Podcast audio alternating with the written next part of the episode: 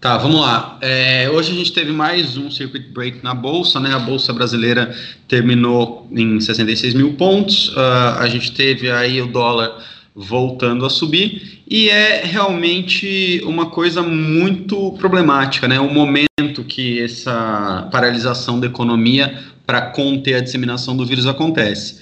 Porque se vocês forem lembrar, já no começo desse ano, final do ano passado, a gente já estava falando, né, baseado aí em alguns grandes conhecedores do, do mercado de capitais e das economias, que o mundo estava com uma crise né, de crédito. Né? Tem, lembro do que eu falei até para vocês do Ray Dalio e tudo.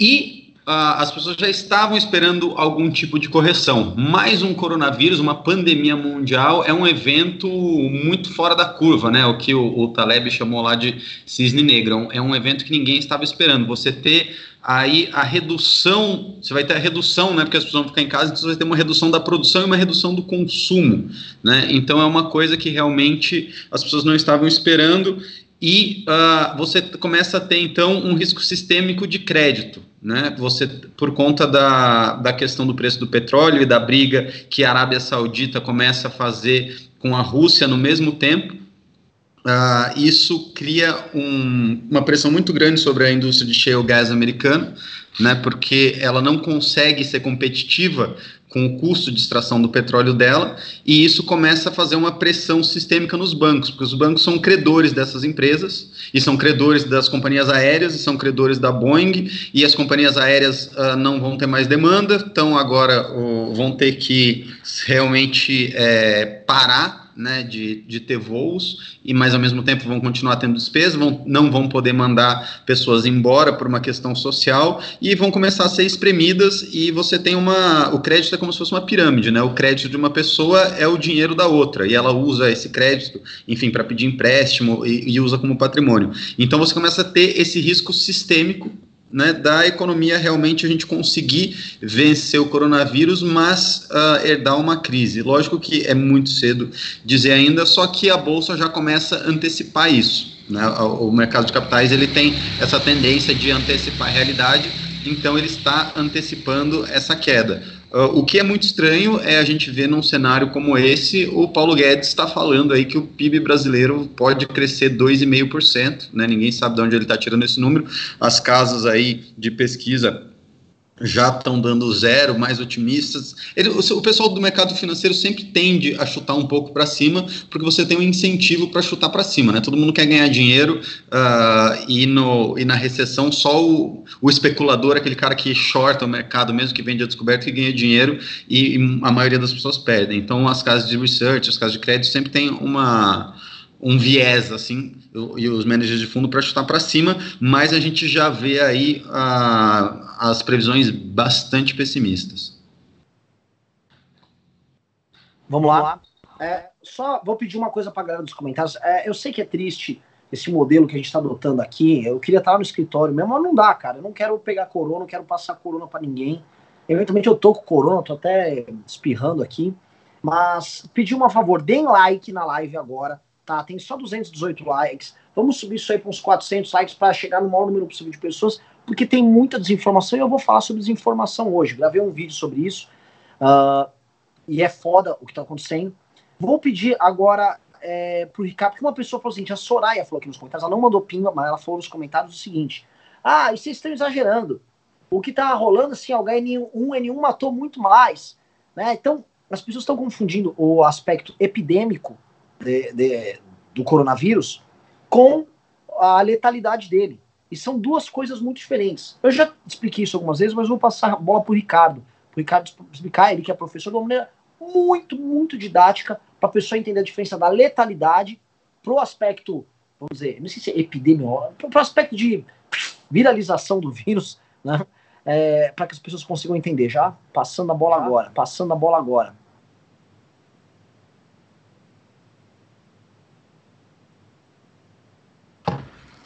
Opa, desculpa aí a demora, porque estava é, tirando o microfone do, do mudo. Mas vamos lá, eu vou explicar de uma maneira bem didática. É, vamos pegar aí um caso, de altíssima letalidade, como é o ebola. O ebola, quando surgiu da primeira vez, tinha uma letalidade de 90%. Depois reduziu para em torno de 60%, e em alguns lugares apresentou uma letalidade de 45%. Que isso significa? Significa que de 90, de, de 100 pessoas, 90 morriam das pessoas infectadas do ebola. A letalidade é diferente da capacidade de um vírus é, se difundir, ou de uma doença se difundir. Você pega, por exemplo, uma doença como o sarampo. O sarampo tem uma capacidade de contágio extremamente alta. Isso significa que se uma pessoa está com sarampo, começa a circular, isso vai sendo contagiando, vai rápido, é rápido, é rápido e aumenta, mas uma letalidade muito mais baixa. O coronavírus ele, ele tem uh, uh, essa, essa característica de ter um contágio que mais do que dobra. Então, assim, sem nenhum tipo de, é, de medida, né, nem de medida de contenção, nem redução de fluxo, nem de nada, você vai ter a seguinte situação: você vai ter duas pessoas que têm o vírus hoje, amanhã quatro ou cinco, depois de amanhã 10, 12 ou 13, depois 20 e poucos, depois 40 e por aí vai.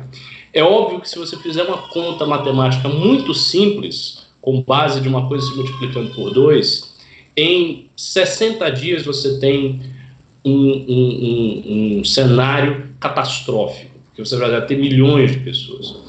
Essas medidas de redução do fluxo que a gente vê todos os países adotando, alguns países o fazem com mais é, é, severidade, outros países fazem com menos severidade, como é o caso do Brasil, essas medidas visam justamente diminuir o contágio. Aí alguém pode dizer, ah, não, mas peraí, mas tem muitos outros vírus, muitas outras doenças que tem o contágio aí que a gente é, conta na casa das centenas de milhões. Né? Você pode ver vírus aí que já pegou em um bilhão de pessoas e morreu, não sei quanto, e não tinha todo esse alarde. Mais ou menos, primeiro que tinha bastante alarde. Né? Então, assim, dizer que ah, o HN1 o, o H1N1 não teve alarde nenhum, não é bem assim, teve sim. Segundo, a velocidade de contágio desse vírus é muito, é muito alta, e como os casos graves exigem um tipo de internação que é difícil dos sistemas de saúde ter, né, o que, que acontece? Se as pessoas não forem conduzidas à internação do jeito apropriado, elas simplesmente vão morrer. E elas vão morrer numa taxa muito alta. Mas a taxa que a gente está vendo, por exemplo, na Itália, estava, não sei se agora está a mesma, estava de 3,7% dos casos o que é altíssimo. Então, os casos comprovados que tinha internação, tipo, 3,7%. Você imagine isso aí se o vírus contagiar milhões de pessoas. E aí você pode fazer um cálculo matemático. Dizer, o que é 3,7% de, sei lá, 6 milhões de pessoas, de 5 milhões de pessoas, de 10 milhões de pessoas. Se isso vier a acontecer, obviamente o sistema de saúde entra em colapso, o sistema social entra em colapso, porque tem muita gente morrendo muito rápido, e a sociedade não vai suportar esse tipo de coisa. Então, esse é o perigo, e é por esse motivo que os países estão tomando as medidas que eu sempre falei quando eu comecei a, a acompanhar esse, esse assunto. E, e é uma coisa óbvia, que é o seguinte: os países do mundo, os governantes espalhados pelo mundo, não são loucos, não são pessoas malucas. Então, assim, se eles estão tendo esse esforço todo, é por algum motivo. Os caras não são estéticos, são malucos. Ele não vai é, é, é, correr o risco de perder bilhões, de fazer a economia parar. Quer dizer, o cara já está. O JP Morgan lá dos Estados Unidos já está falando de menos 14% do PIB. Os caras não iam é, correr o risco de ter perdas desse tamanho, dessa envergadura, se não houvesse sentido, se não houvesse motivo para que eh, as medidas tão severas sejam adotadas. Então, é claro que há motivo para elas serem adotadas, e obviamente o perigo é o contágio, é a velocidade que o vírus eh, eh, se dissemina e o fato que as pessoas vão precisar de leitos de UTI que não estão disponíveis porque a gente não tem leitos infinitos, nós não temos respiradores infinitos, nós não temos máquinas de SMO para oxigenar o sangue infinitamente. Isso tudo é muito limitado. Isso sendo limitado, quando chegar no limite, o negócio é assim, chegou no limite, você é um, um caso grave, por exemplo, você é um diabético. O rapaz é um diabético e ele tem, sei lá, 55 anos de idade, é diabético fumante, né? Tá na faixa de risco. Ele vai para o hospital, não tem o leito de UTI, ele não encontra o leito de UTI, ele vai ser tratado do jeito que dá. Como ele vai precisar daquele leito, ele vai precisar do respirador e não vai achar, o que, que vai acontecer com ele? Obviamente ele vai morrer, porque ele não vai ter o tratamento necessário. Então é, é este o risco, é de chegar nesse ponto. Tanto é que todos os gráficos é, que os, os artigos e os cientistas estão colocando têm a ver com a capacidade do sistema de saúde, a capacidade do sistema de saúde suportar e a velocidade do contágio. É isso que está sendo colocado. Quer dizer, o, o, principal, a principal preocupação é exatamente e capacidade do sistema de saúde. Ricardo. Perfeito, isso está ficando claro para as pessoas. E eu acho que o, as informações que a gente recebeu agora daquele último vídeo do Spotnik, eles serão um compilado bem legal. Eu acho que agora, em especial no Rio de Janeiro, uh, o susto vai fazer com que as pessoas se atentem, né? As informações do Spotnik são, são assustadoras. Primeiro ponto, eles dizem que há pouco mais de mil leitos disponíveis, mil leitos no Rio de Janeiro, leitos de UTI. O problema, eles estão com 100% dos leitos ocupados. Em São Paulo, você ainda tem uma taxa de desocupação. Só que no setor privado em São Paulo, por exemplo, você tem 75% dos leitos ocupados. Então, é, é, absolutamente insano. Se a gente for pegar, a, o número de leitos disponíveis para atender as pessoas é minúsculo. Minúsculo. O, o caso, assim, o Rio de Janeiro, e o Spotnik levantou muito bem o drama do Rio de Janeiro, o caso deles é o seguinte, ou o, o, é uma região que, assim, uma, desculpa, capital carioca, muito fumante, idosos, pessoas que vão passar aposentadoria lá. O Rio de Janeiro é histórico, um local onde muita gente vai passar aposentadoria, vai passar os últimos anos da vida deles. Copacabana, que é o exemplo que até o Bolsonaro deu, é exatamente assim. E esses aposentados, eles não vão ter UTIs para os receber, então você vai ver uma mortandade terrível. Ontem, é, a gente recebeu um áudio, eu coloquei no vídeo de hoje, e no vídeo a gente o áudio demonstra o seguinte: o Hospital Samaritano, lá em Botafogo, já começou. Não tinha mais gente para atender, não havia mais espaço, as pessoas começaram a entrar em pânico. E quando eu pergunto para vocês, quando vocês acham, deixa eu passar a bola para Pedro, quando você acha que começa o pânico e já vou entrar para a questão política? É, hoje acho que a gente viu pela primeira vez uma resposta política de um país normal a essa crise, né? Ainda que seja toda atrapalhada, estrom, estrombolótica lá, Bolsonaro pendurando a máscara na orelha, Bolsonaro usando o período, o tempo que tinha que falar da, da pandemia para atacar a Vera Magalhães, o Bolsonaro, como é que ele está fazendo mesmo? É, ah, anunciou, a Globo não está falando, da, no panelaço a meu favor. Ou seja, um cara maluco. Mas, assim, começaram a anunciar medidas como se fosse um país normal. Né? Bola, vou passar para Pedro. Pedro, o pânico que está sendo uh, gerado, acho que a, a ideia é justamente as pessoas começarem a perceber que isso está acontecendo. Uh, qual acho que você, você acha que vai ser o efeito e como você acha que São Paulo e Rio de Janeiro vão se comportar, sendo duas cidades com perfis diferentes? Bom, é, eu acho que o pânico está começando, né? Uh, agora você ter essa imagem do presidente e dos ministros com máscara, uh, o Estado brasileiro realmente começando a levar a sério, mesmo com todas as uh, coisas bizarras que um governo Bolsonaro tem, pelo menos agora né, o discurso não é mais de que é fechar jogo de futebol é histeria e esse tipo de coisa. O fato é que essa é uma crise que vai, uh, como eu posso dizer assim, expor as contradições do nosso país, né? Um, as pessoas, o pânico ele vai começar a crescer numa medida que uh, agora com as redes sociais as pessoas começarem realmente a ficar doentes, ver seus parentes ficarem doentes, porque o coronavírus ainda está muito distante né, das pessoas normais. Uh, no máximo, a maioria de nós aqui, como você tem muito poucos casos, você vai saber, ah, fulano pegou, ciclano pegou, você começa a ouvir uns áudios de hospital, tipo, ah, o áudio do médico tal disse tal, fulano de tal disse que tem um jovem de 30 anos que está com o pulmão cheio. Você começa a criar esse caos, mas ele não está próximo das pessoas. Eu acho que o pânico pior que a gente vai ver vai ser a hora que o coronavírus estiver próximo numa, numa mãe, numa avó, ou em alguém que você conhece, e essa pessoa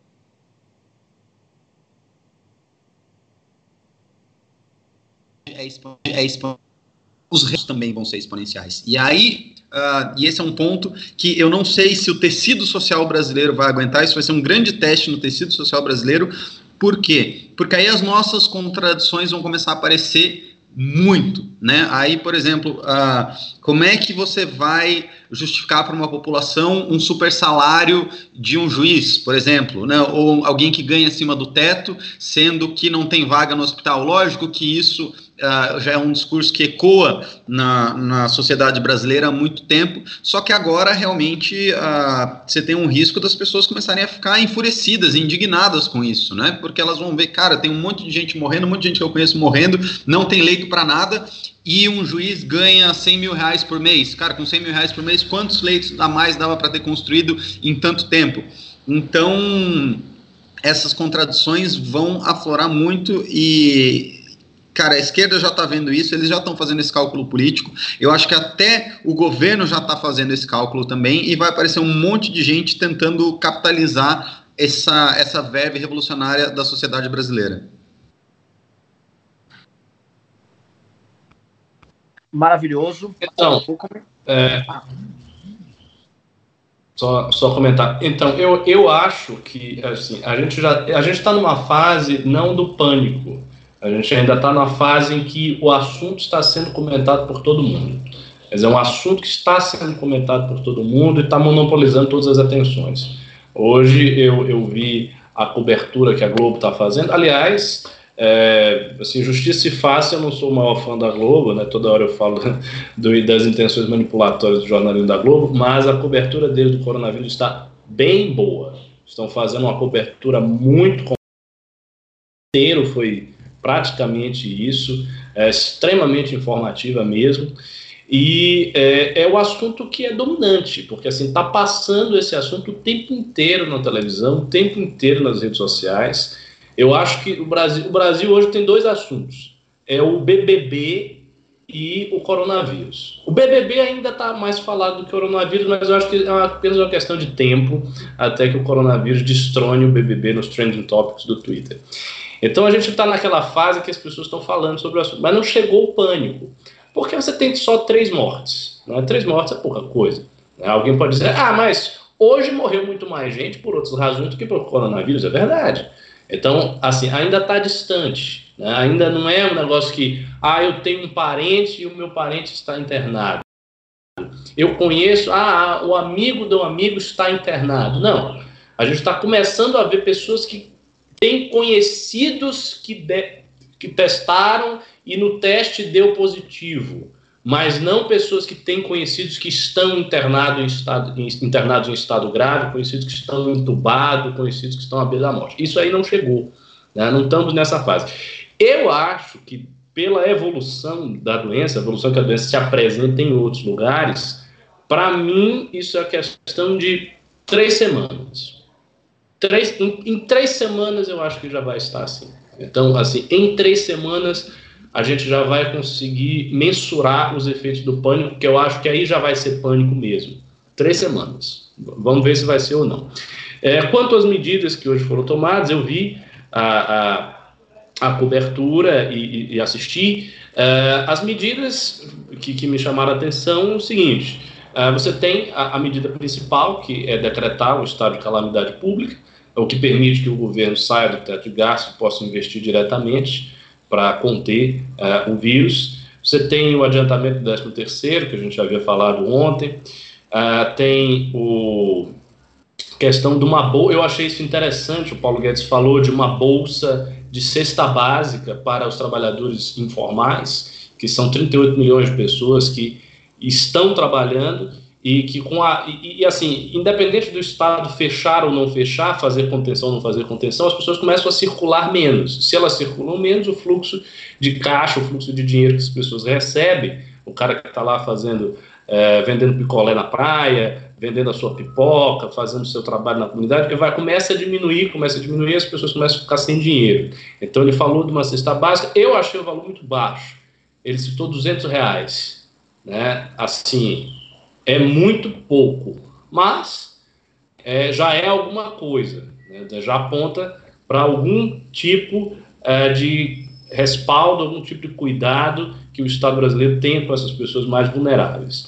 É, tem as medidas que o Sérgio Moro citou, como, por exemplo, a questão das viagens de aeroporto. Ele falou em que está estudando o fechamento das fronteiras. Eu acho que isso é muito, muita lentidão ainda, né? falar em, não, nós estudando fechamento de fronteiras, dado que o Brasil já tem os casos, os outros países da América Latina estão começando a fechar as suas fronteiras, né? o Chile acabou de fazer isso, né? É, você tem, os, os, países estão se organizando nesse sentido e o Brasil ainda está estudando o fechamento de fronteiras, ainda está vendo como é que vai ser.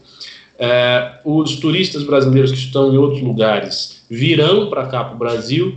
Infelizmente, o cuidado nos aeroportos é muito baixo ainda.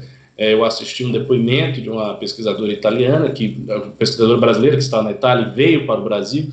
E ela disse: Olha, vocês não vão tirar minha febre, vocês não vão medir nada, não vão fazer um teste comigo, vão deixar eu entrando e acabou. E foi assim, quer dizer, sem cuidado com as pessoas que estão vindo de fora, de regiões de risco. Então, isso mostra que a gente ainda, fora o contágio comunitário, que é o contágio que se dá é, por meio de contatos pulverizados e que é impossível rastrear um a um esses contatos, ainda existe o perigo do contágio externo. São as pessoas que vêm de outro lugar, que vêm para os aeroportos, chegam no Brasil e que não se faz os devidos testes para saber se a pessoa tem coronavírus ou não e se ela tiver, é, colocá-la em isolamento. Então, é, eu acho que há um horizonte de trabalho, mas esse trabalho é sim muito insuficiente, muito insuficiente. Se você olhar a cidade de São Paulo, ela está funcionando. Ela está funcionando, sabe, um pouco mais retardado, mas está funcionando. As pessoas estão circulando, as coisas estão acontecendo.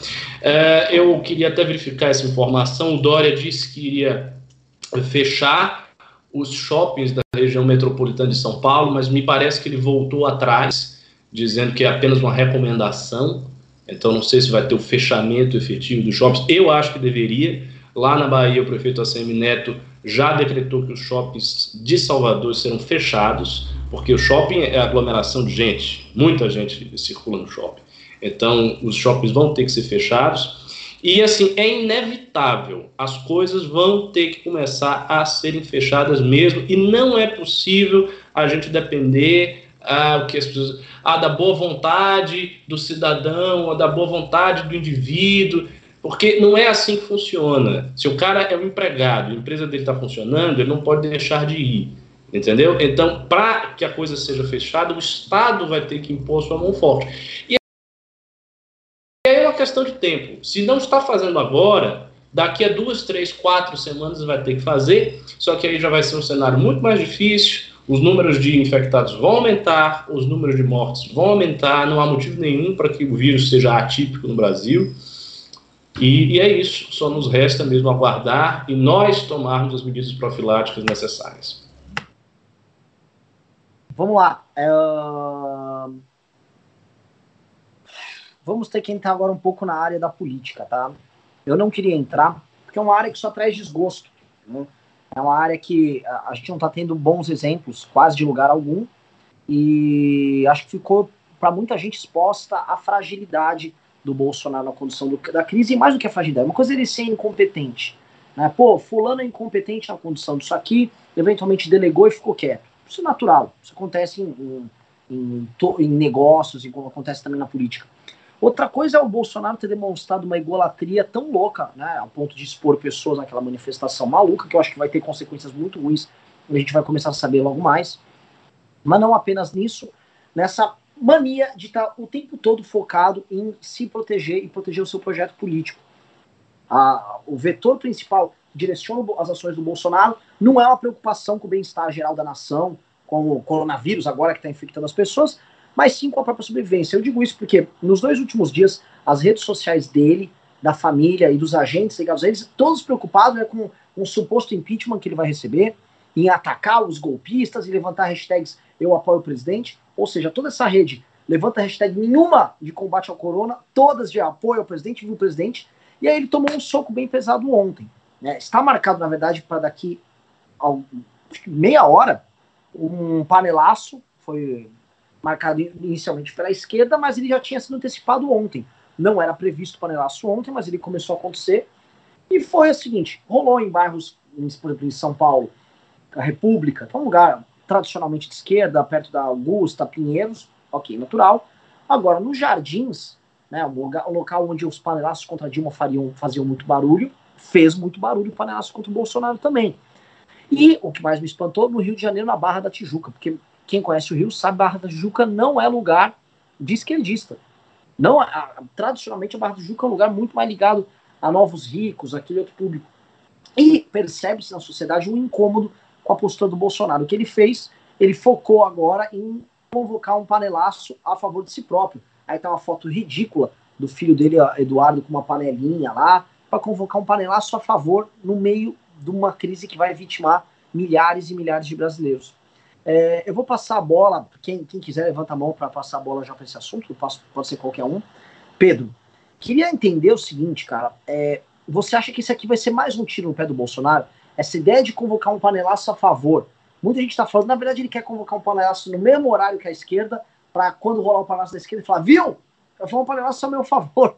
Ou ele ainda está maluco, acha que ele tem um apoio popular gigantesco, que, enfim, as pessoas, na verdade, não estão percebendo que é gigantesco. Que é essa estratégia e se você acha que ela vai dar errado ou não?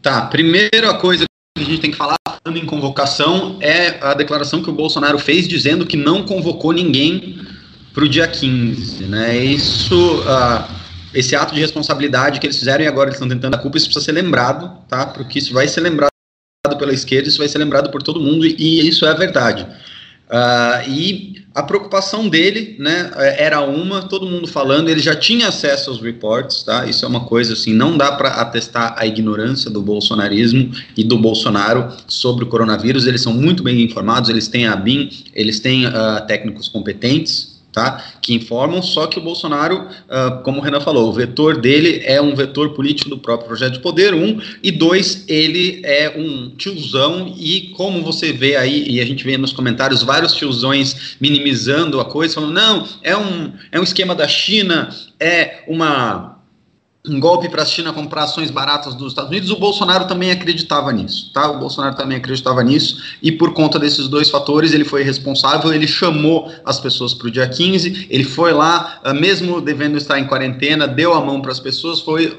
uma coisa, assim, vocês já sabem de tudo isso. Mas agora ele está tentando se isentar da culpa, né? No, novamente falando, não, eu não chamei nada, eu não chamei nada, isso aí não tem nada, não tem vídeo meu chamando, o que é um absurdo. Essa questão do panelaço é muito interessante, por quê? Porque foi uma das primeiras uh, manifestações espontâneas de esquerda tá, que a gente viu, e eu não consideraria até uma manifestação de esquerda, do mesmo jeito que a gente não pode considerar uh, o começo de 2013, lá logo depois, quando o movimento Passe Livre perde né, a, a condução, eu acho que essa foi uma questão muito mais espontânea de insatisfação tá, popular brasileira do que necessariamente um movimento de esquerda. Você via aí muita gente que não é de esquerda, que não gosta do PT, se expressando ah, com as suas panelas, tá? E, e o fato do uh, evento ter acontecido um dia antes é muito simbólico. Para mim é tipo quando a Dilma ia no estádio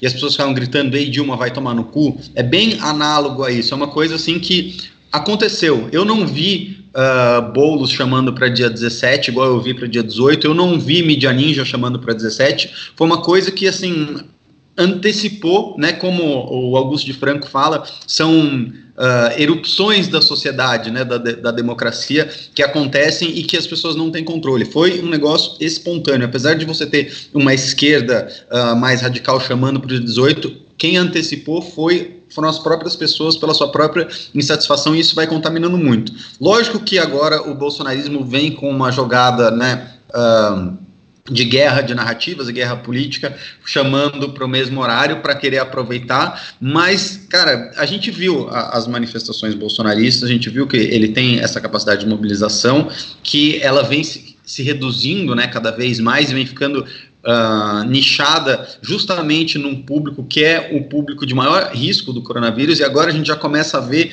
uh, relatos muito preocupantes de pessoas que conhecem pessoas idosas, que são uh, apoiadoras do Bolsonaro, e que essas pessoas idosas estão se colocando em risco por receberem mensagens da, do olavismo e do bolsonarismo. Então você vê, tem várias threads já no Twitter, a gente já pediu para o levantamento buscar aqui, de pessoas falando, pelo amor de Deus, Bolsonaro, pare de falar e minimizar a crise, fale para suas redes bolsonaristas minimizar a crise, porque a minha avó é muito fã do senhor e ela está saindo na rua falando que isso é só uma conspiração da China, que ninguém vai morrer de coronavírus. Né? Então, assim, eu acho muito uh, como eu posso dizer assim, um, um, ato meio que de desespero do bolsonarismo chamar essa, esse panelaço para a mesma hora, porque o anti-bolsonarismo vai contaminar cada vez mais a sociedade civil brasileira, não só a esquerda, porque a esquerda já vai bater panela, de qualquer jeito a esquerda já batia panela antes, a gente já teve panelaço de esquerda contra o Bolsonaro, mas agora você vai ter uma situação onde as pessoas vão estar em casa,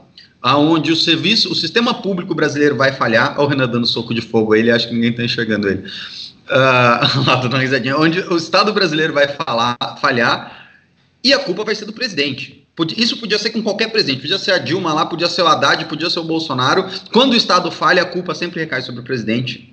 É, é, injusto, é injusto, mas é assim que as coisas são. E a sociedade vai começar a ver essas micagens que o Bolsonaro está fazendo, vai começar a ver o sistema brasileiro falhando, o Estado brasileiro falhando e vai ficar muito puta. Eu, eu acho que isso é uma tendência em crescimento. Voltando aí para você. Eu, eu, eu, também acho, uh, eu vou falar um negócio. É, não dá para fazer pesquisas de opinião agora, mas o dano que o Bolsonaro gerou à imagem dele nessas últimas duas semanas não está no gibi.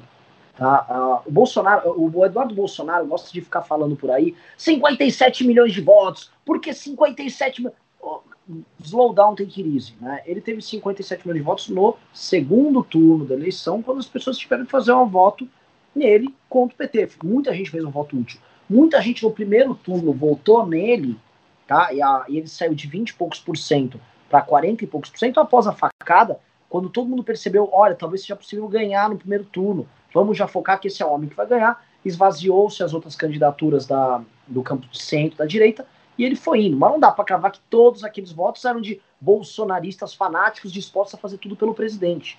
Eventualmente eles até considerariam, não, acho que o Bolsonaro é um candidato melhor, tá? o momento é mais Bolsonaro, acho que ele me representa melhor do que os outros, mas ninguém ali está disposto a comprar todas as sandices. E eu tenho certeza que se a essas pessoas, na época da eleição, se tivesse uma bola de cristal e, poder, e vissem o, o maluco nazista no começo do ano, Carluxo, se vissem as aventuras do Flávio Bolsonaro, se vissem a postura que ele vem tendo agora na questão do coronavírus, muita gente teria repensado o voto nele no primeiro turno, não necessariamente no segundo, que as pessoas fizeram um voto útil contra o PT. Mas eles têm essa crença de que eu sou o povo, o povo está comigo e que nada poderá me acontecer. Ontem foi um susto. Tudo que vem acontecendo com o Bolsonaro são coisas que estão assustando eles. É, ontem a gente falou muito preliminarmente disso no MBL News, mas assim, análise da manifestação. Nunca houve, cara, nem nos tempos do PT no poder, que o PT não fazia uso desses instrumentos, nunca houve o presidente da República utilizando os instrumentos de Estado para convocar uma manifestação. E por mais que houvesse o medo do coronavírus, que ainda não estava tão poderoso à época, e mesmo que não uh, uh, que ele tivesse feito uma desconvocação em rede, e isso a gente pode discutir aqui, porque isso é um baita de um instrumento de convocação, na verdade. É o seguinte, eles convocam, aí vocês estão livres para ir, na hora já campanha Desculpa Jair pelos próprios influenciadores, por gente que trabalha dentro do Palácio do Planalto, a gente sabe como é que essa turma opera. O número de pessoas que teve foi muito baixo, e a adesão, né? Porque uma coisa seria o seguinte: olha, é, ela foi menor, as pessoas estavam com medo, e aí você ia ter, de todas as parcelas que costumam ir nas manifestações, algum, algum o mesmo perfil de representatividade, e essas pessoas iam em número menor. Mas não. Quem foi foram só os radicais. Foram só os radicais, idosos radicais que estão ouvindo fake news. Muita gente, a gente, pô, a gente fez entrevista com essa turma, muita gente achando que no corona não é nada, que é invenção da China gente que viu Terça Livre, Olavo, Bernardo Kister e etc. Uh, ah, o drama que esse cara tá passando político nas teses dele é enorme. Se esse panelaço de hoje for barulhento, aí tô falando literalmente, eu não sei como é que ele vai reagir, e é terrível pro coronavírus, pro combate, porque a cabeça dele, a forma como ele vai reagir com os ministros, é, a gente olha, hoje o Mandetta foi obrigado a ter que ficar elogiando ele em público. E a gente sabe que nós temos informação que ontem ele e o Mandetta quebraram o pau e ele estava louco para substituir o Mandetta. O Bolsonaro queria trocar o Mandetta, estava com ciúmes do Mandetta, e agora o Mandetta teve que ficar lá. Não, nosso timoneiro, que é ridículo. Quem era timoneiro, me corrijam era o mal. E aí fica essa coisa deplorável que a gente é obrigado a, a assistir, do cara ter que ter a, a, atos de elogios públicos a ele, os ministros elogiando ele, o povo faz panelaço para ele, no momento que... Isso é uma atitude de um demente. Passarei a bola agora para o senhor Ricardo. Me fale das implicações políticas do panelaço e do horizonte político do Bolsonaro com o corona. Então, vamos lá. É bem lembrado o que você falou, Pedro, porque realmente ele insistiu nessa balela ridícula, facilmente demonstrável que é, que, que é absurdo, é, da, do vídeo do dia 15. Então ele voltou a dizer: Não, eu não convoquei manifestação nenhuma, tinha um vídeo meu convocando para o dia 15 de 2015, né? não tem nada a ver com. Quer dizer, a, a mentira ela foi desmentida na época pela Vera Magalhães. Depois ele convocou explicitamente naquele grupo, naquela audiência militar, não sei se foi o clube militar, o que, que, ele fez. Ele falou da manifestação ali. Ele disse ah, a manifestação não é contra o Congresso, não é contra o Judiciário, é a favor do Brasil. Ele convocou, aí ele veio de novo em público dizendo: não, eu não convoquei coisa nenhuma, isso é um absurdo, tinha um vídeo antigo. Quer, quer dizer, o cara é louco, o cara tá mentindo, o negócio, você tá vendo, você olha assim a realidade, olha o que ele tá dizendo, e é, é, é óbvio que, é, que a coisa não bate, entendeu? Que a realidade tá desmentindo o que ele tá falando. É, quanto às implicações políticas, eu acho que elas serão muito grandes, mas não agora.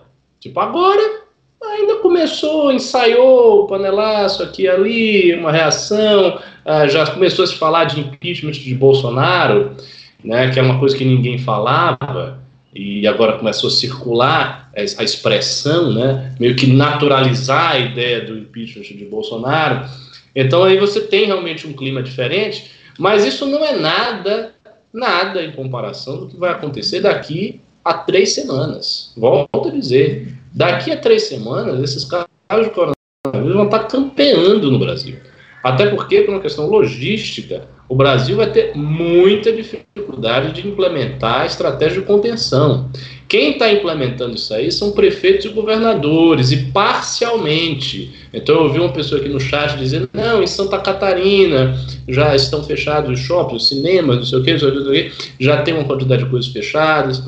Aí em Salvador, o prefeito lá que eu, que eu acompanho bem, que é minha terra, né, está é, bem enérgico em, em, relação a essa questão do coronavírus, está fazendo a contenção, mas assim, são todas medidas parciais.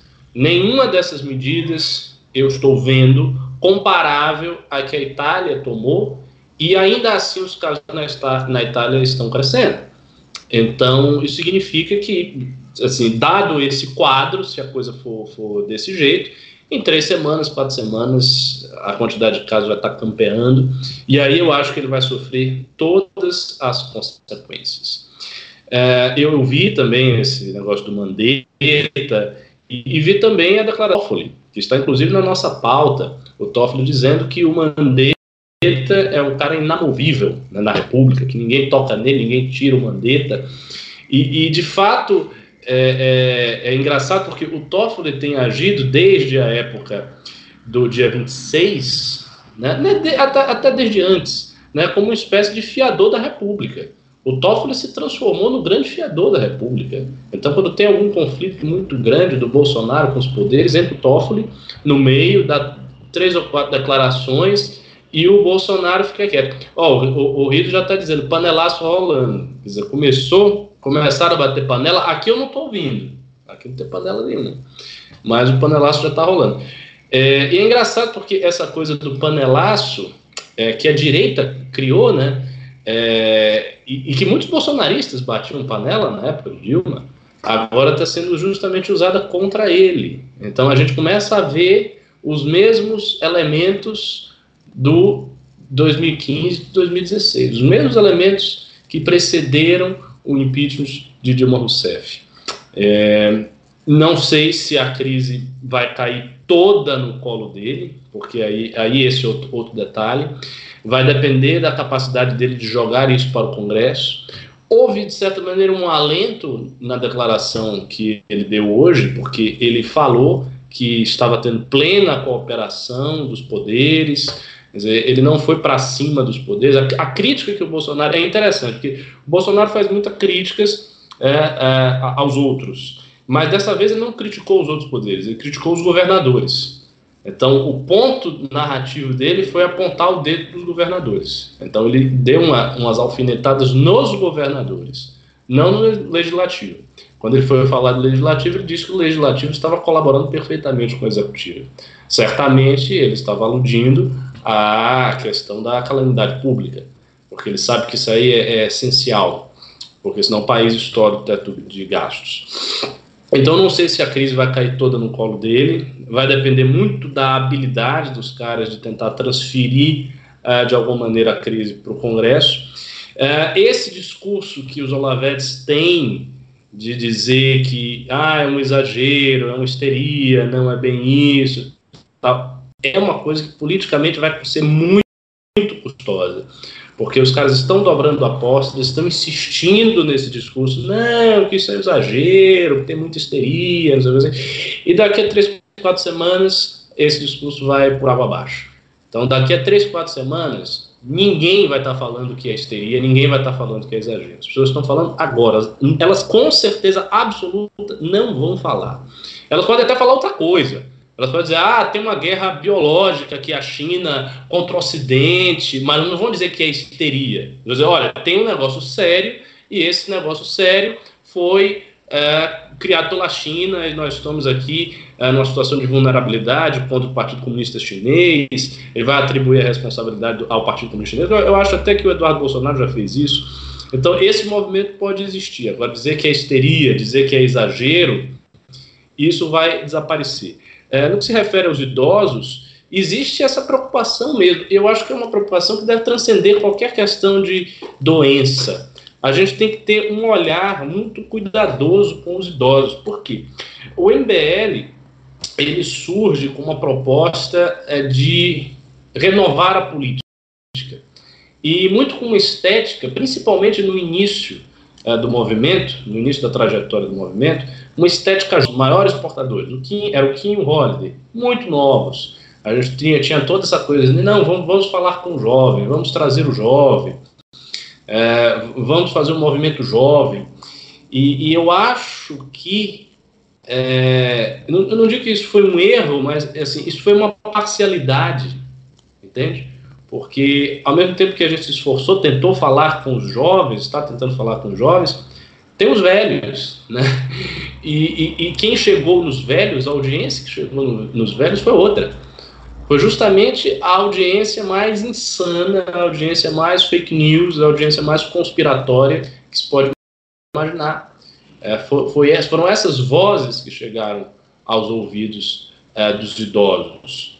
E aí os idosos que não estão acostumados a usar a internet, porque começaram a usar a internet já em idade madura, eles não, não têm o, o, aquele filtro instintivo que o jovem tem diante de uma notícia falsa. Dizer, o jovem, quando recebe uma corrente de uma notícia qualquer, tem um filtro instintivo para perceber, não, a, a, essa, a linguagem dessa notícia é falsa. Não, isso aqui não deve ser, isso aqui está exagerado, não, não é bem assim. O idoso, eu acho que por uma questão geracional, tem muito mais dificuldade de fazer esse crivo.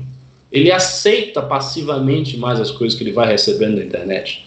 É, meio que ele lê a internet como se ele lesse um, um jornalão, sabe? Como se ele lesse a Folha de São Paulo ou o Estado de São Paulo. É aquela confiança até excessiva que os, que os velhos atribuíam aos jornais, e a gente sabe que o, as pessoas, na, na, época do auge do jornalismo, se atribuíam muita confiança aos jornais. Né? Se ah, tá no jornal, então é verdade. Ah, não, tá aqui no jornal, é óbvio. Essa confiança que foi se esboroando, foi se, se dissolvendo, ela foi transferida para a internet. Então, ao invés dos caras confiarem nos jornalões, não, não, os jornalões estão mentindo, existe uma grande conspiração, ele confia na internet. Ele, e ele recebe o conteúdo da internet com a mesma credulidade que ele lia o mais antigamente. E, e, isso fez com que esse pessoal, que conseguiu atingir é, essa camada de, de idosos, mani literalmente manipule a mente deles. E nesse, nesta situação, situação uh, de coronavírus, isso, isso é extremamente preocupante. Extremamente preocupante. Eu vi uma mensagem da, da Michele Prado, que ela é uma anti-bolsonarista ferrenha. Eu acho, acho, acho, até que ela exagera um pouco. Mas essa, essa mensagem achei muito sensível e verdadeira. Ela escreveu que a mãe dela, a mãe dela é, tava, ia receber a empregada na casa dela, já uma senhora idosa, simplesmente porque ela estava recebendo corrente dizendo que coronavírus era histeria, que isso tudo era exagero e tal. Então ela não estava percebendo o risco iminente para a saúde dela por receber esse tipo de coisa. E os nossos idosos, os nossos pais, os nossos avós estão sendo submetidos a esse tipo de lavagem cerebral. Então talvez seja o caso de nós, do MBL, de outros grupos da direita não bolsonarista, começar a fazer material específico para os idosos. É tipo, é, dar uma cara idosa para o MBL, ao invés de é, falar com o jovem, tá falando com o velho também. Porque, ó, ó, começou. Minha esposa já veio até dizer que panelaço, já começou aqui panelaço. É, não sei se vocês estão ouvindo, mas começou aqui. Pois é, então parece que o negócio tá forte, viu? Porque eu não tinha ouvido panelaço da vez que teve. E tá forte aqui. Bom, vou passar a bola aí pro Renan.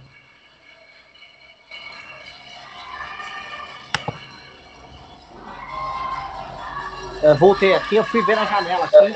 Aqui só tô ouvindo residualmente o panelaço. Ah, pera, é, ah, o, pera, riso, é, o riso é pra, pra, deixar. Vou cortar meu áudio. Ô, oh, desculpe, desculpe, desculpe. Tá, tá, tá, tá, tá. Eu, eu, eu vou ficar. Pra vocês ouvirem o panelaço.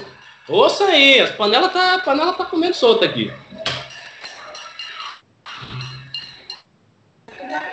Lugabe, Mariana, silêncio? Não, Lugabe, eu estou na Vila Mariana, eu moro exatamente na Vila Mariana. E a panela aqui tá violenta? Tá panela pra chuchu. Inclusive, a minha esposa, que detesta o Bolsonaro, já tá pegando a panela dela. não vá acordar o bebê, não, pelo amor de Deus. Deixa o Bolsonaro. Daqui a pouco acorda o bebê porque quer panelar contra o Bolsonaro. É, é fogo. Começou a panela aí. Ó, quando eu começar a falar, você para aí a panela, viu? Por favor. Vocês é, estão vendo aqui que eu, eu não estou casado com uma bolsominion, né? então não vou ter problemas narrativos no meu casamento. Isso é golpe? A gente gente tem probleminha fazendo. Olha, puxa, não é não. Não é só gente com probleminha fazendo isso, não. Tem bastante, tem bastante gente, gente, porque tem panela para chuchu aqui. E continua tocando. Agora deu uma, uma amenizada. É, já vou passar aqui pro Renan, porque deu uma amenizada.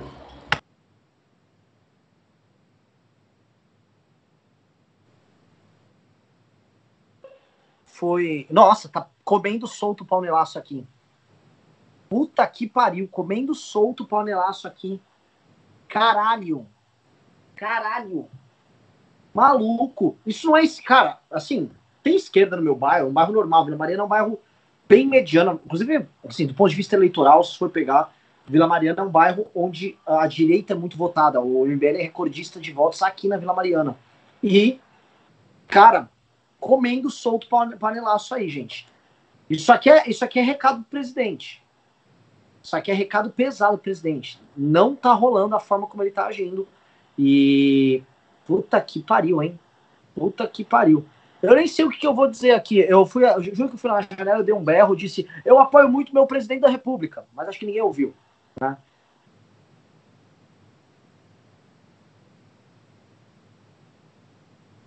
Pessoal, vou passar aqui o Pedro, acho que vai. Pedro vai entrar online aí, vai mostrar alguma coisa. Vê se, vê se dá pra ver aí, ó. A galera piscando lá, ó.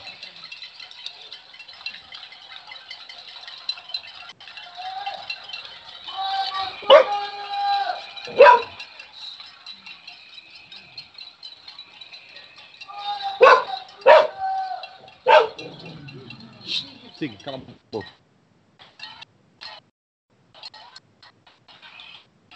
Lá. Cara, deu ruim. Deu ruim bonito, hein? Deu, deu ruim mesmo. O pessoal tá bem puto. Tipo assim, já tinha tido panelaço antes, eu nunca tinha visto essa região, essas pessoas batendo panela.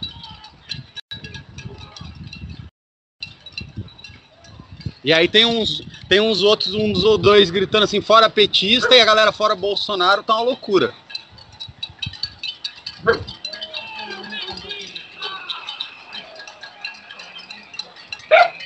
É, até na favelinha aqui, ó, que tem do lado de casa, os caras estão batendo panela, lá, ó. Olha lá, a criança correndo lá, batendo panela, o pessoal piscando luz. Tá foda, vai Renan, com você aí.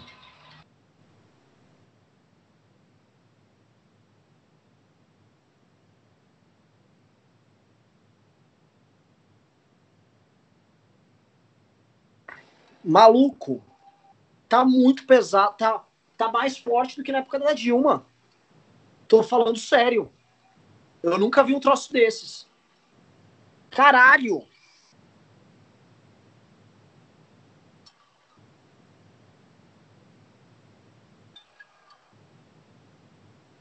Muito pesado, muito duradouro. Isso é o começo do fim.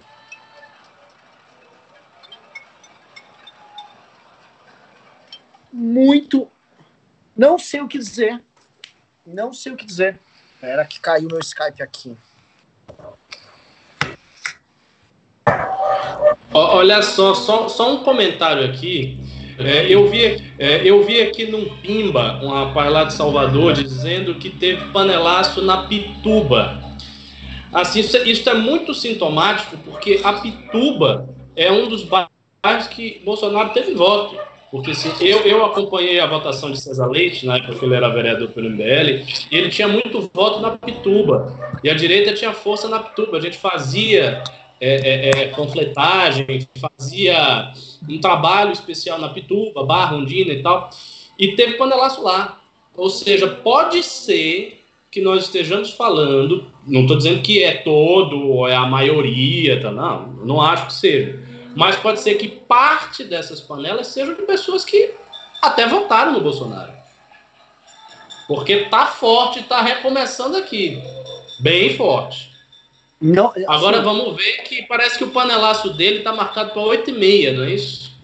Aí vamos ver se o 8,5 vai ser mais forte ou mais fraco. Porque aí também começou. É, é interessante, outra analogia com o que aconteceu com Dilma. Tá começando aquela tensão Sabe aquele cabo de guerra que a gente viu muito nitidamente em 2015?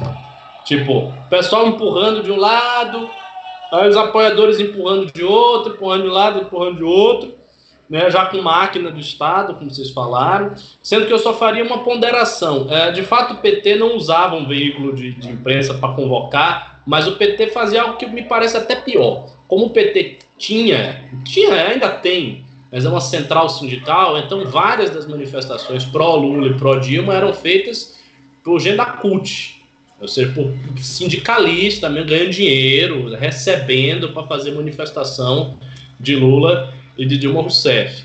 É, se, se, claro, é óbvio, se, se, os bolsonaristas tivessem um sindicato, eles faziam a mesma coisa. Eu estou dizendo o seguinte: o PT tem né, a central sindical e fazia manifestação com, com a central sindical, inclusive manifestação violenta, porque a gente lá em, em, Salvador, mesmo as duas ou três vezes nós meio que entramos em conflito com a CUT, os caras queriam matar a gente, tá? Agonia da porra. Vou, vou passar aí a, a vez para o. Quem é que vai falar agora? O Renan ou o Pedro? Eu queria primeiro falar, puta que pariu.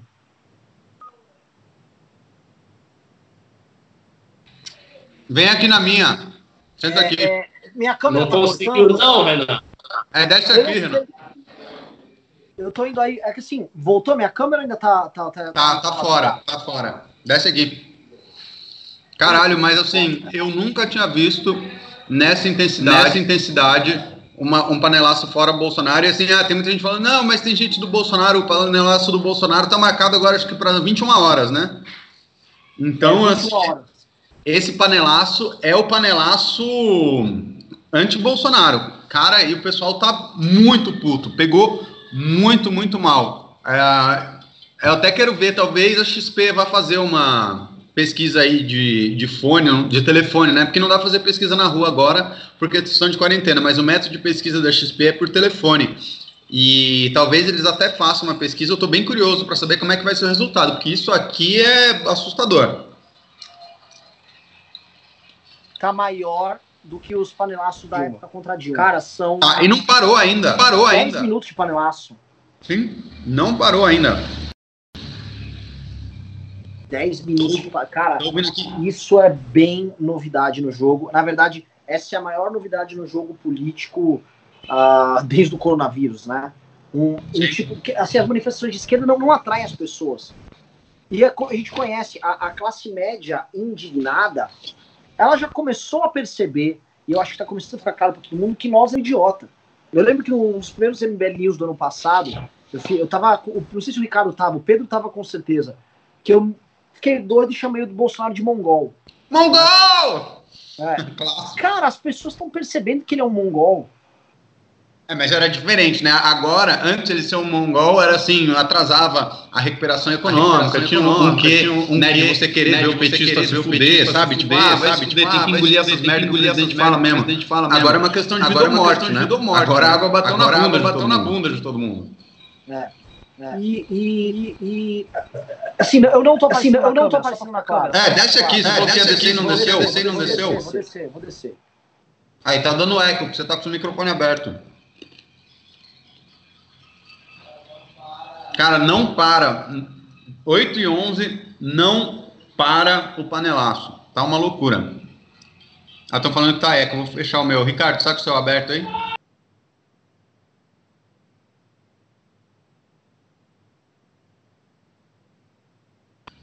Estão falando que é o meu som que está dando eco. Uh, conduz aí que eu vou pegar um fone, rapidão. Opa! Opa. Então, vamos ver aqui. O que, que, que, que vocês estão falando aí no chat? Eco, eco, eco, eco, eco, eco. Mourão, vai. vai, Mourão. É, pois é, eu acho que o Mourão deve estar tá meio feliz nesse momento, viu? Porque quando o Mourão foi eleito junto com o Bolsonaro, ele estava muito saidinho. Estava é, muito claro que o, o, o Mourão está de olho ali na cadeira, deve estar tá se sentindo confortável.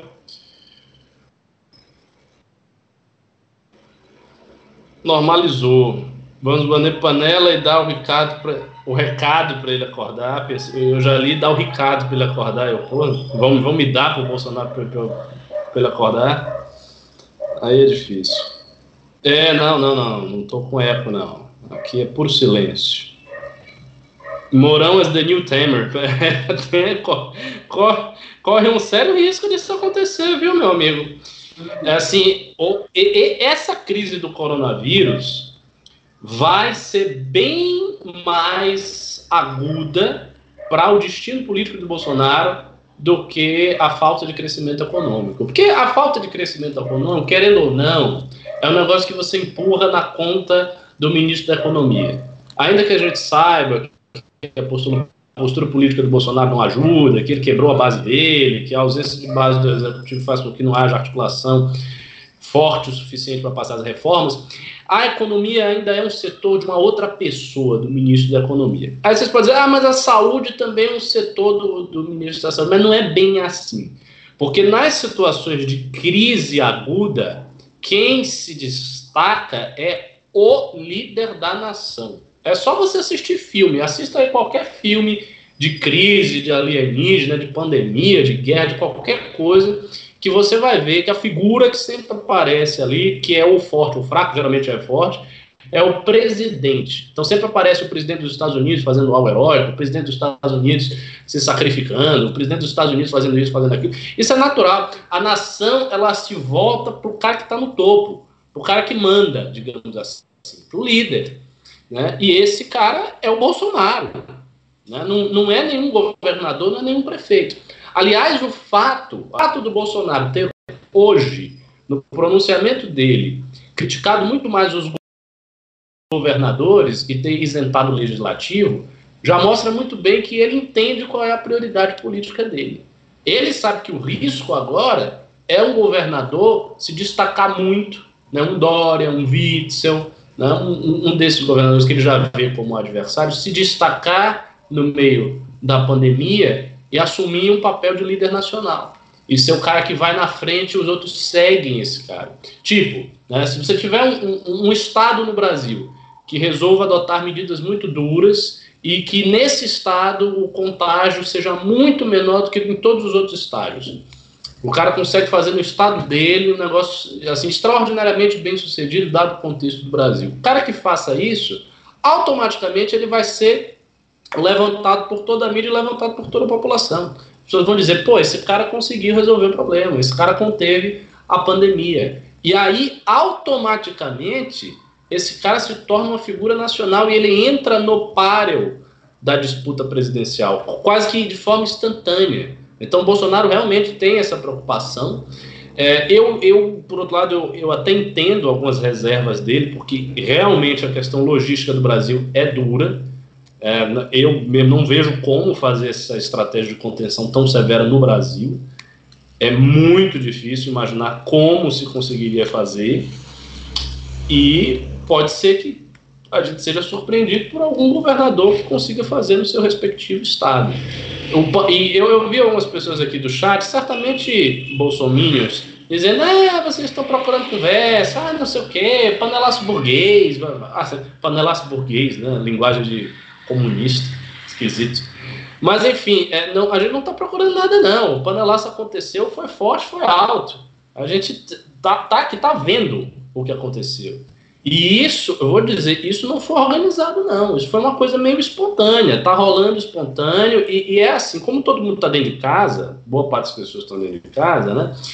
Um começa a bater a panela, outro que está dentro de casa não tem o que fazer, já está de saco cheio de ver notícia do coronavírus, não gosta do Bolsonaro, vai lá e bate também. Aí o outro faz a mesma coisa, o vizinho vai e faz. O panelaço tem um incrível poder de difusão próprio, não precisa, não precisa muita divulgação, não. Porque o primeiro que bate a panela, os outros ouvem, pegam a panela e começam a bater. Então é um negócio que, ó, é, é contagia rápido. É que nem o corona.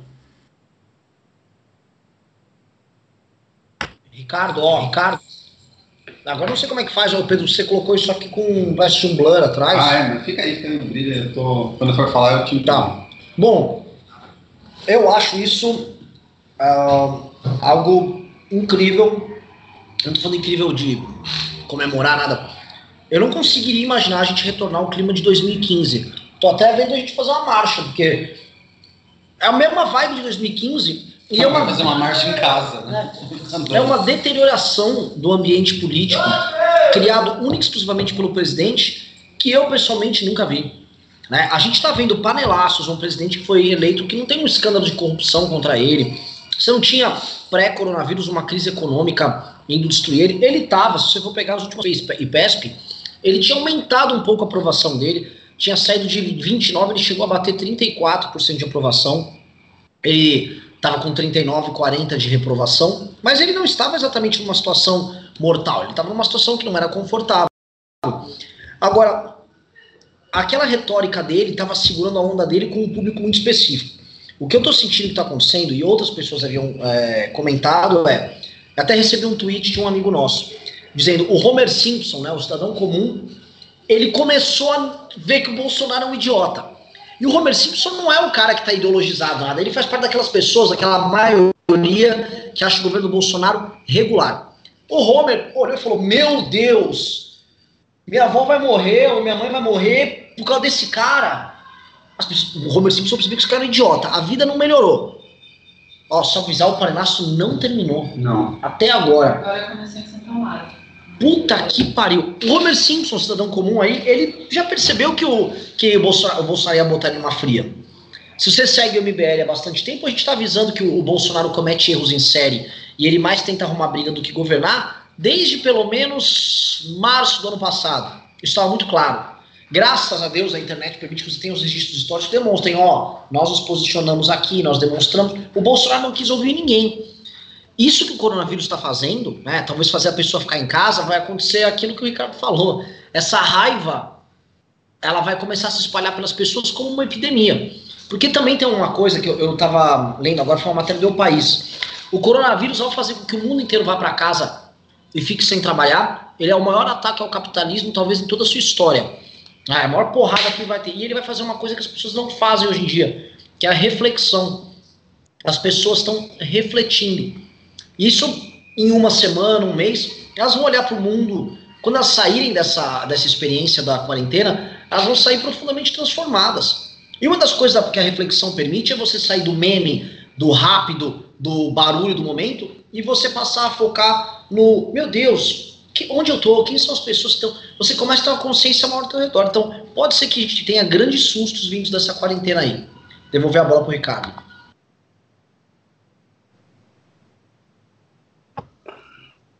Pera, é, é, porque essa dinâmica de ligar e desligar o microfone tá, é, é, meio ruim, ela é muito mais travada do que a dinâmica natural, mas eu ia fazer só um comentário é, breve, uma coisa pontual. Você falou do maior ataque ao capitalismo, que as pessoas estão dentro de casa. É, tem um autor que foi muito influente nos fascistas e no sindicalismo, o Jorge Sorel. E o Jorge Sorel, que era um autor francês, ele tinha a, a ideia de uma grande greve geral que ia parar a porra toda. E que seria muito simples. Muito simples a ideia da greve geral suprema. Seria fazer com que, em determinado espaço de tempo, os trabalhadores simplesmente não saíssem de suas casas. Todos, ao mesmo tempo. E era, ele diz que a greve geral é o grande mito do sindicalismo. Porque mesmo que fosse impossível alcançar os sindicatos deviam olhar esse, essa possibilidade como uma utopia, fazer, fazer esse, esse, para tudo, o dia que a Terra parou, o dia que ninguém vai sair. E realmente é, é, é uma analogia bem interessante. Eu acho que dá até tema de artigo. Falar do Jorge Sorrell e, e dessa paralisia que a gente está tendo, porque as pessoas não podem sair de casa por causa da contenção. É só isso. Comentário parcial. Bom, e uma outra coisa também, Ricardo, que eu acho legal a gente falar é uh, aquilo que o, o Dugin levantou. Tem um outro artigo do MIT também muito bom, que é como vai ser o mundo pós-coronavírus, né? Porque assim. Uh, protocolos internacionais vão acontecer por causa disso. E aí? E, de, e depois, né? Beleza, a galera vai ficar em casa, vai ficar em casa por um tempo, mas por quanto tempo? O que, que acontece? Né? Esse texto do, do MIT é muito interessante, que eles argumentam o seguinte: se não houver um, uma imunização do coronavírus, né? Se, ele, se a pessoa não for igual, por exemplo, cachumba, que você pega uma vez e pega de novo, como que a sociedade vai lidar? Se a gente não conseguir desenvolver uma vacina, como por exemplo a AIDS, que a gente não conseguiu, e uma das coisas que ele propõe para esse cenário é que você ia ter período de quarentenas constantes, né? Então você vai, ali tem, ó, tem a tal da curva, você vai administrando a curva, né? Com grupos de risco, você começa a racionar a hora que as pessoas podem sair de casa e vai acompanhando, oferindo isso. Ah, o próprio modelo chinês, a China já em Huawei, uh, quando as pessoas entravam, cada pessoa recebia o seu próprio e aí você tinha que para poder entrar na cidade você tinha que abrir mão do seu direito de privacidade, o governo chinês tinha que saber com quem que você estava andando, uh, ah, para onde que você ia. Então eu acho que a gente vai ver muita perda de liberdade individual, sim, até porque isso é uma coisa que eu estava discutindo muito com o Renan. Uh, os estados com maiores liberdades individuais estão falhando, né? Infelizmente, isso vai ser um problema muito grande, porque uh, as pessoas estão apavoradas, né? A liberdade individual é um princípio, eu acredito que seja um bom princípio, mas os estados mais autoritários estão Uh, pelo próprio poder que eles têm sobre as pessoas, conduzindo a crise, alguns, né, de uma maneira mais eficiente que os menos autoritários. Você pega, por exemplo, sei lá, Singapura, que é uma ditadura, hoje ele é um dos que mais, melhor está lidando com a crise, enquanto você vai pegar aí os Estados Unidos está lidando bem mas né, realmente uh, vai ficar muito grande, vai ser, vai superlotar o sistema americano, vai, eles não conseguiram uh, conter a pandemia tão bem, né, a curva americana é muito mais íngreme que a curva, por exemplo, Singapura, lógico que um é um país continental e o outro é uma ilha, mas mesmo a China também, uh, o que eles têm poder de fazer sem precisar de congresso, sem precisar lidar com oposição, nessas horas, infelizmente, eles têm uma vantagem que, que você acha, Renan?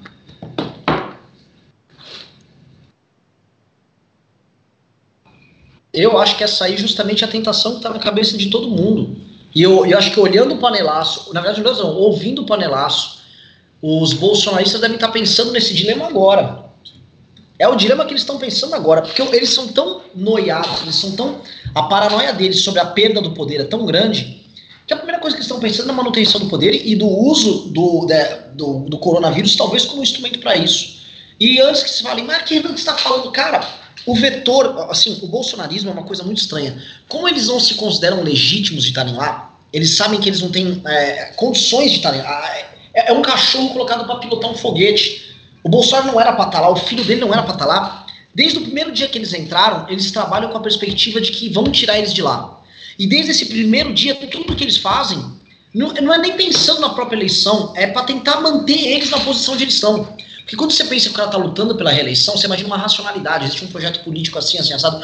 O que eu vejo é um pânico, é um medo e uma forma de falar: não, não, os valores que eu defendo fazem sentido aqui sim, o Bolsonaro é bom sim. E aí fica fazendo essas pessoas trabalharem nessa ficção maluca e eles estão, a meu ver, completamente apavorados. E o que aconteceu hoje, assim, que a gente não se engane, ontem eles já ficaram apavorados. Hoje eles estão absolutamente assustados e vai ter reunião. E assim, o que me, o que me preocupa é, em vez de eles fazerem reunião de emergência hoje à noite para falar de coronavírus, eles vão fazer reunião de emergência para ver como responde a isso, como eles vão botar mais dinheiro nas redes deles. E você pode escrever: vai ter mais dinheiro para a rede de TV comprada por eles, vão tentar comprar mais pastor de igreja, eles vão tentar dobrar a aposta, porque o pânico, agora que está instalado no bolsonarismo, virou uma realidade. Passar para o Ricardo. Não, concordo com todas as palavras que você está dizendo, concordo com tudo. Eu acho que eles estão mesmo com medo. Vamos esperar agora. É nove horas, nove horas que vai ter o panelaço dele, com certeza, nove horas. Esperar, né? Porque a, a, ele vai ter que ganhar no som. Porque agora não pode ter mais manifestação. Ele não vai fazer manifestação. Né? Eu vi que a manifestação para o dia 18, mas isso aí não vai acontecer. Não vai ter manifestação mais nenhuma. Então vai ter que ser a disputa da panela mesmo. É, tá, voltou, os caras voltaram a tocar panela aqui. Agora eu já nem sei mais se é panela a favor do Bolsonaro ou contra o Bolsonaro. A galera quer ficar tocando panela o dia inteiro. Eu só espero que não chegue meia-noite e o pessoal fique tocando panela aqui. Ah, o pane... ah, agora é o panelaço oficial 8 e meia. Ah, então esse, esse barulho que eu estou ouvindo é o que? Do Bolsonaro? É pró-Bolsonaro? Agora? É isso, isso? Não? Como não? Ainda é contra? Vai levar duas panelas contra o homem? Pelo amor de Deus. Aí agora, agora tô ouvindo as panelas, bicho, surreal. É, é pois é.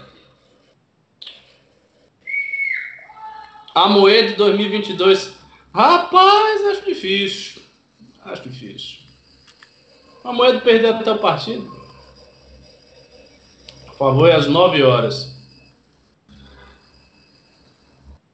Ok. V vamos ler uns pimbas, Riso? Como é, como é que a gente vai fazer isso para a leitura do pimba?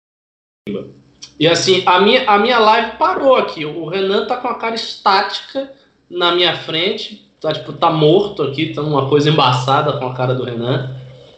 Não sei se ele está se movendo, não sei qual é o caso dele, mas ele está aqui na minha tela como uma estátua. Não sei se isso aconteceu com vocês também, mas o Renan está aqui parecendo uma estátua. É, o Renan caiu. Já era o Renan, o Renan congelou. Foi muita emoção, ele ouviu o panelaço a favor, panelaço contra. Ele entrou em surto aí. Parou. É difícil para ele. É, tá, tá, concentrado, né? Tá cagando. tá cagando, muito bom. Lê aqui, eu vou mandando. Aqui aonde? No chat? Tá, tô, tô, tô aqui, tô lendo, mas até agora você não mandou mais nada. Ah, embaixo, no Cameira, panelaço surreal de Recife, enorme, chocante. É, pois é. No, eu imagino que no Recife seja forte mesmo, né? O Recife, o Recife é, é, é de governo de esquerda, né? No Nordeste, saída. Mas se em São Paulo, onde ele tem apoio, tá forte, imagine no Recife. Imagino que deva estar tá bem forte mesmo. É, aconteceu alguma coisa aqui no meu Skype. Sumiu aqui a paradinha. Pera aí. Ah, não, apareceu, apareceu, apareceu. Pera, pera, pera, pera. Apareceu. Não existe mais Nix. Mandou 50 reais. O imbecil que diz ser alarmismo Pô, não dá nem pra ler o negócio, que a galera fica tocando essa merda. Para! Saco. O, o imbecil que diz ser alarmismo, se ficar dando mole na rua e sofrer um acidente grave, precisa de CTI, vai dar ruim porque não vai ter vaga. Sou médico, asmático e hipertenso. Vou trabalhar porque não posso parar. É quase uma ofensa pessoal ouvir esse tipo de coisa. Cara, você está numa situação de extremo risco. Eu desejo muita sorte para você, que Deus lhe ilumine. Vou colocar o seu nome fake, né, o seu apelido. Não existe mais Nix nas minhas orações. Vou dizer, Deus, Alá, por favor, ilumine a vida do, do que não existe mais Nix porque senão ele realmente não existirá mais. Espero que é, você esteja bem.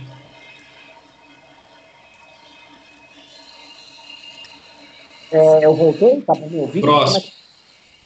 Gente, uh, Leandro Coller mandou cinco reais. Gente, não precisa ficar mutando, é só usar fones de ouvido. Assim a saída de áudio não retorna o microfone de cada um. Tanto que o eco era de três hits. Perfeito. A partir de amanhã eu vou procurar aqui o fio do fone de ouvido, que eu nem sei onde está. Só uso fone de ouvido sem fio, no computador não dá. E eu acho que a gente já faz o, o news no Hangout com fone de ouvido. Nós, nós vamos evoluir, a gente vai evoluindo. Uh, Yuri Cordeiro, Covas mandou fechar o comércio ainda há pouco. Inclui restaurantes e bares? Cara, o, o Yuri, eu não sei, mas assim, eu eu moro na cidade de São Paulo. E eu fui comprar um negócio no mercado, inclusive o mercado um chinês, né? coisa já suspeita, né? Mercado chinês já é esquisito.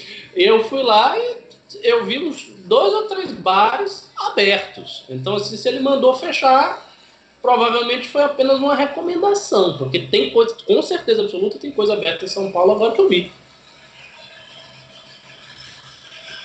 Posso fazer uma pergunta? Tá dando para me ouvir? Eu estou funcionando aqui e tal?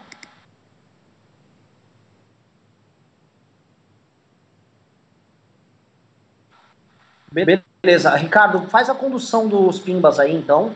E aí eu faço um comentário. Eu levanto a mão e faço um comentário pertinente.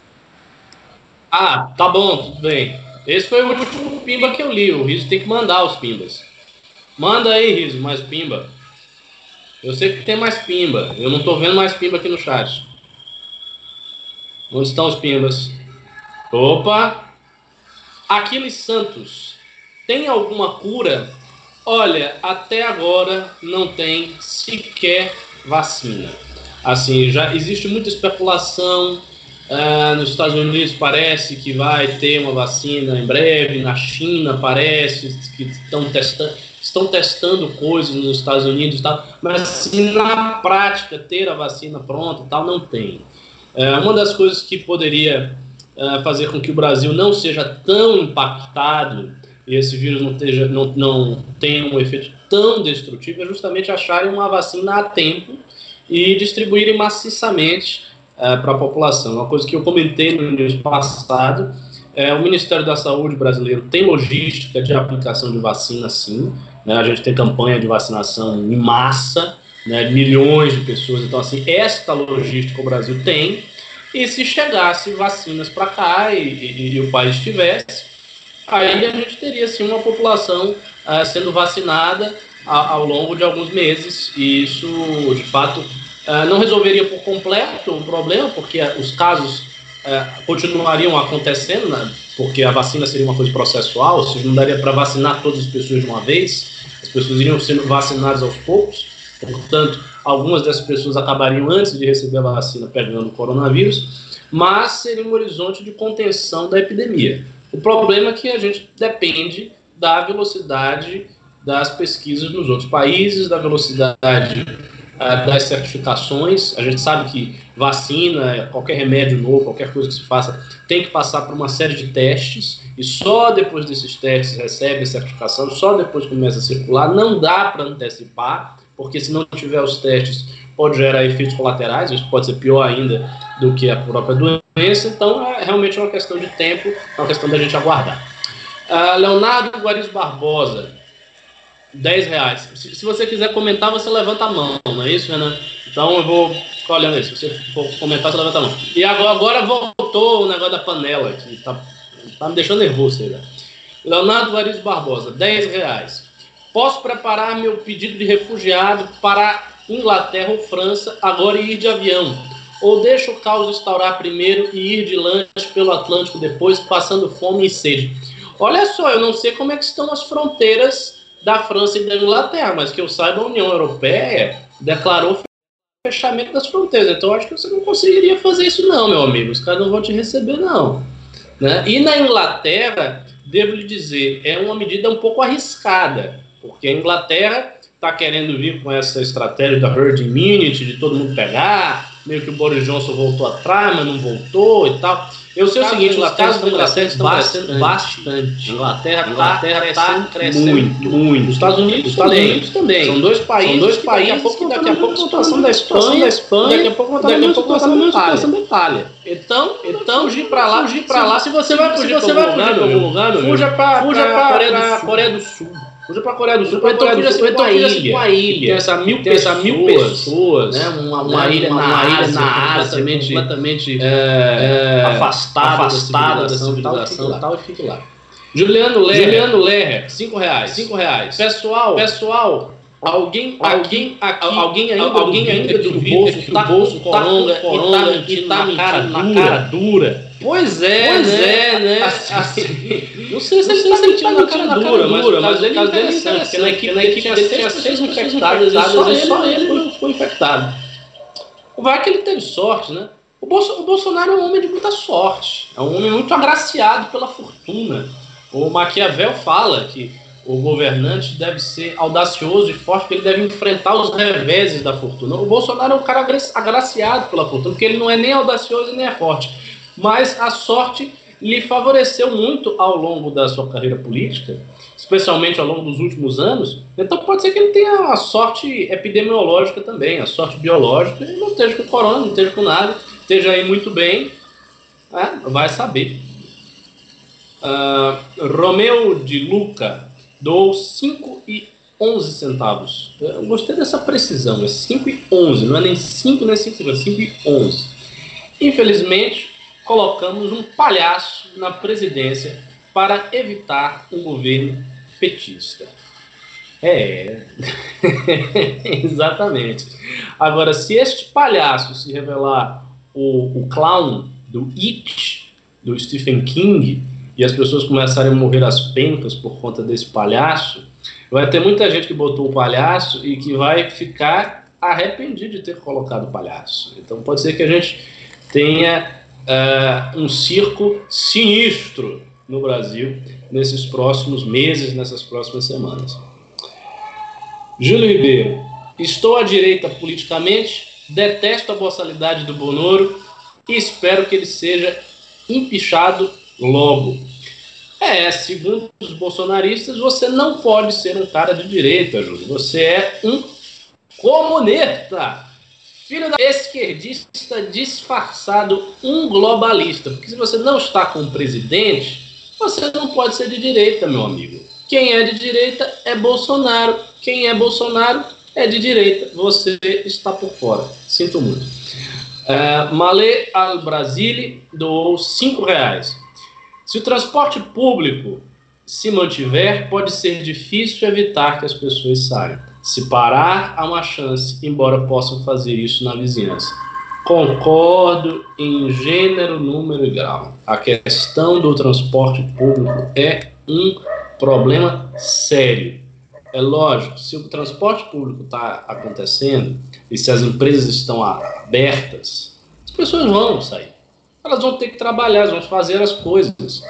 E por, por mais que a pessoa seja consciente, ah, ah, as pessoas não têm consciência, não, às, às vezes o cara não quer sair. E ele tem que sair. Você veja, a gente aqui no MBL, a gente não pode parar todas as operações do movimento de vez, porque o movimento tem contas a pagar.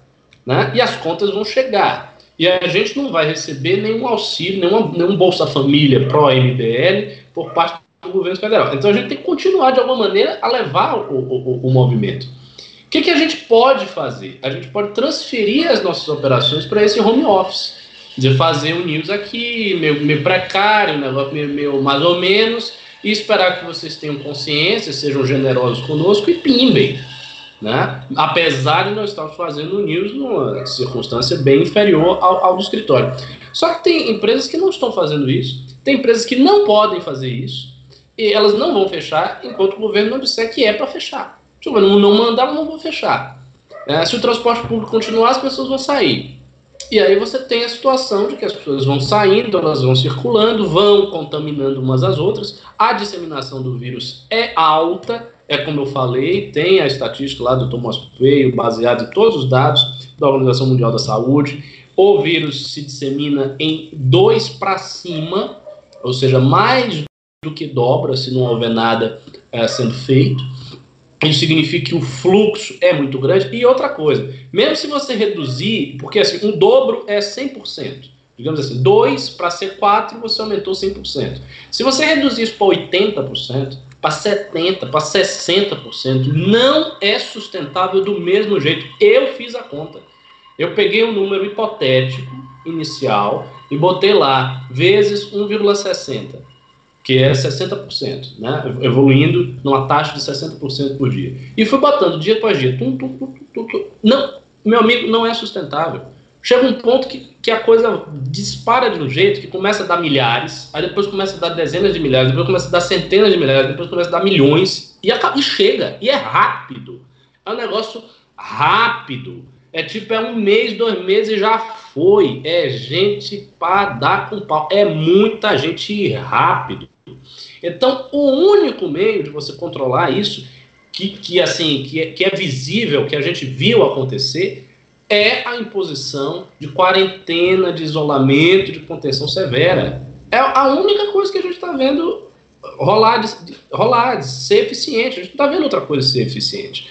Então, esse é o grande problema, esse é o grande drama. Mas talvez o Brasil não consiga fazer isso por questões logísticas. É grande demais, tem muita economia informal, é um país todo favelizado, cheio de morro, contingente policial talvez seja insuficiente para manter todas as pessoas na rua. É, então, eu não sei se isso será efetivamente realizado, não sei se será possível ser realizado. E aí a disseminação vai continuar, vai aumentar, vai aumentar, vai aumentar, vai chegar um ponto que o leito do, do hospital não vai dar e as pessoas vão começar a morrer e é a vida, e elas vão morrer e, e vai passar, e vai ser isso. Entendeu?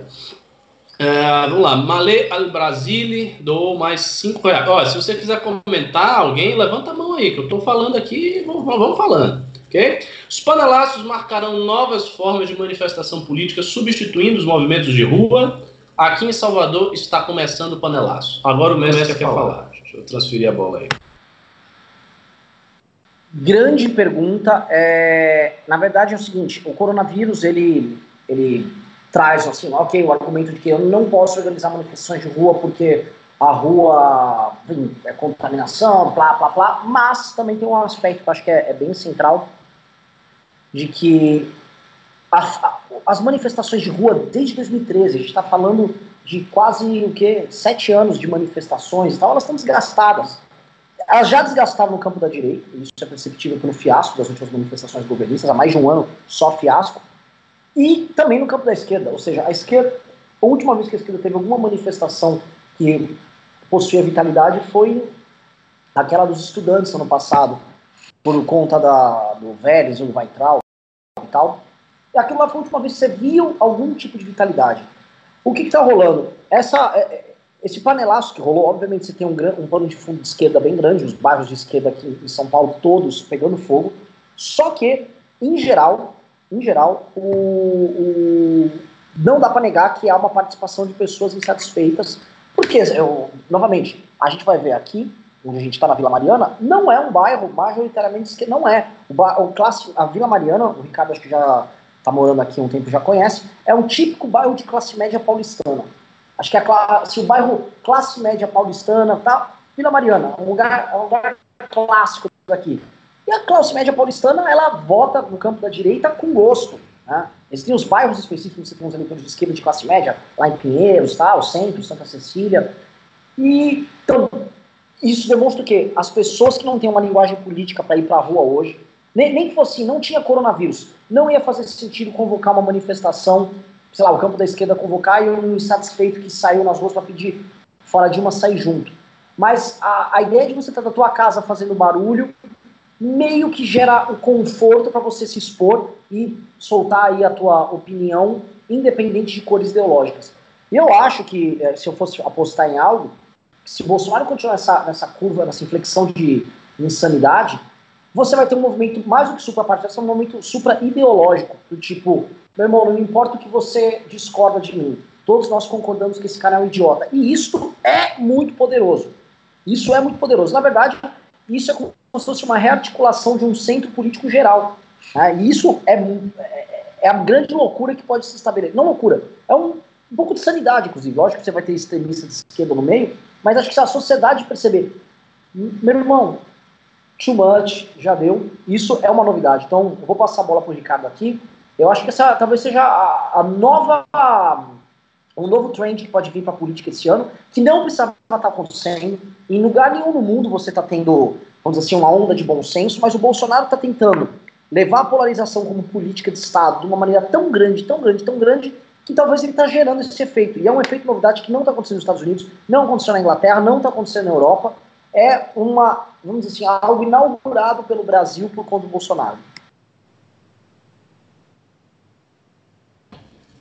Não, concordo plenamente com o que você falou. Eu só vou acrescentar uma observação aí.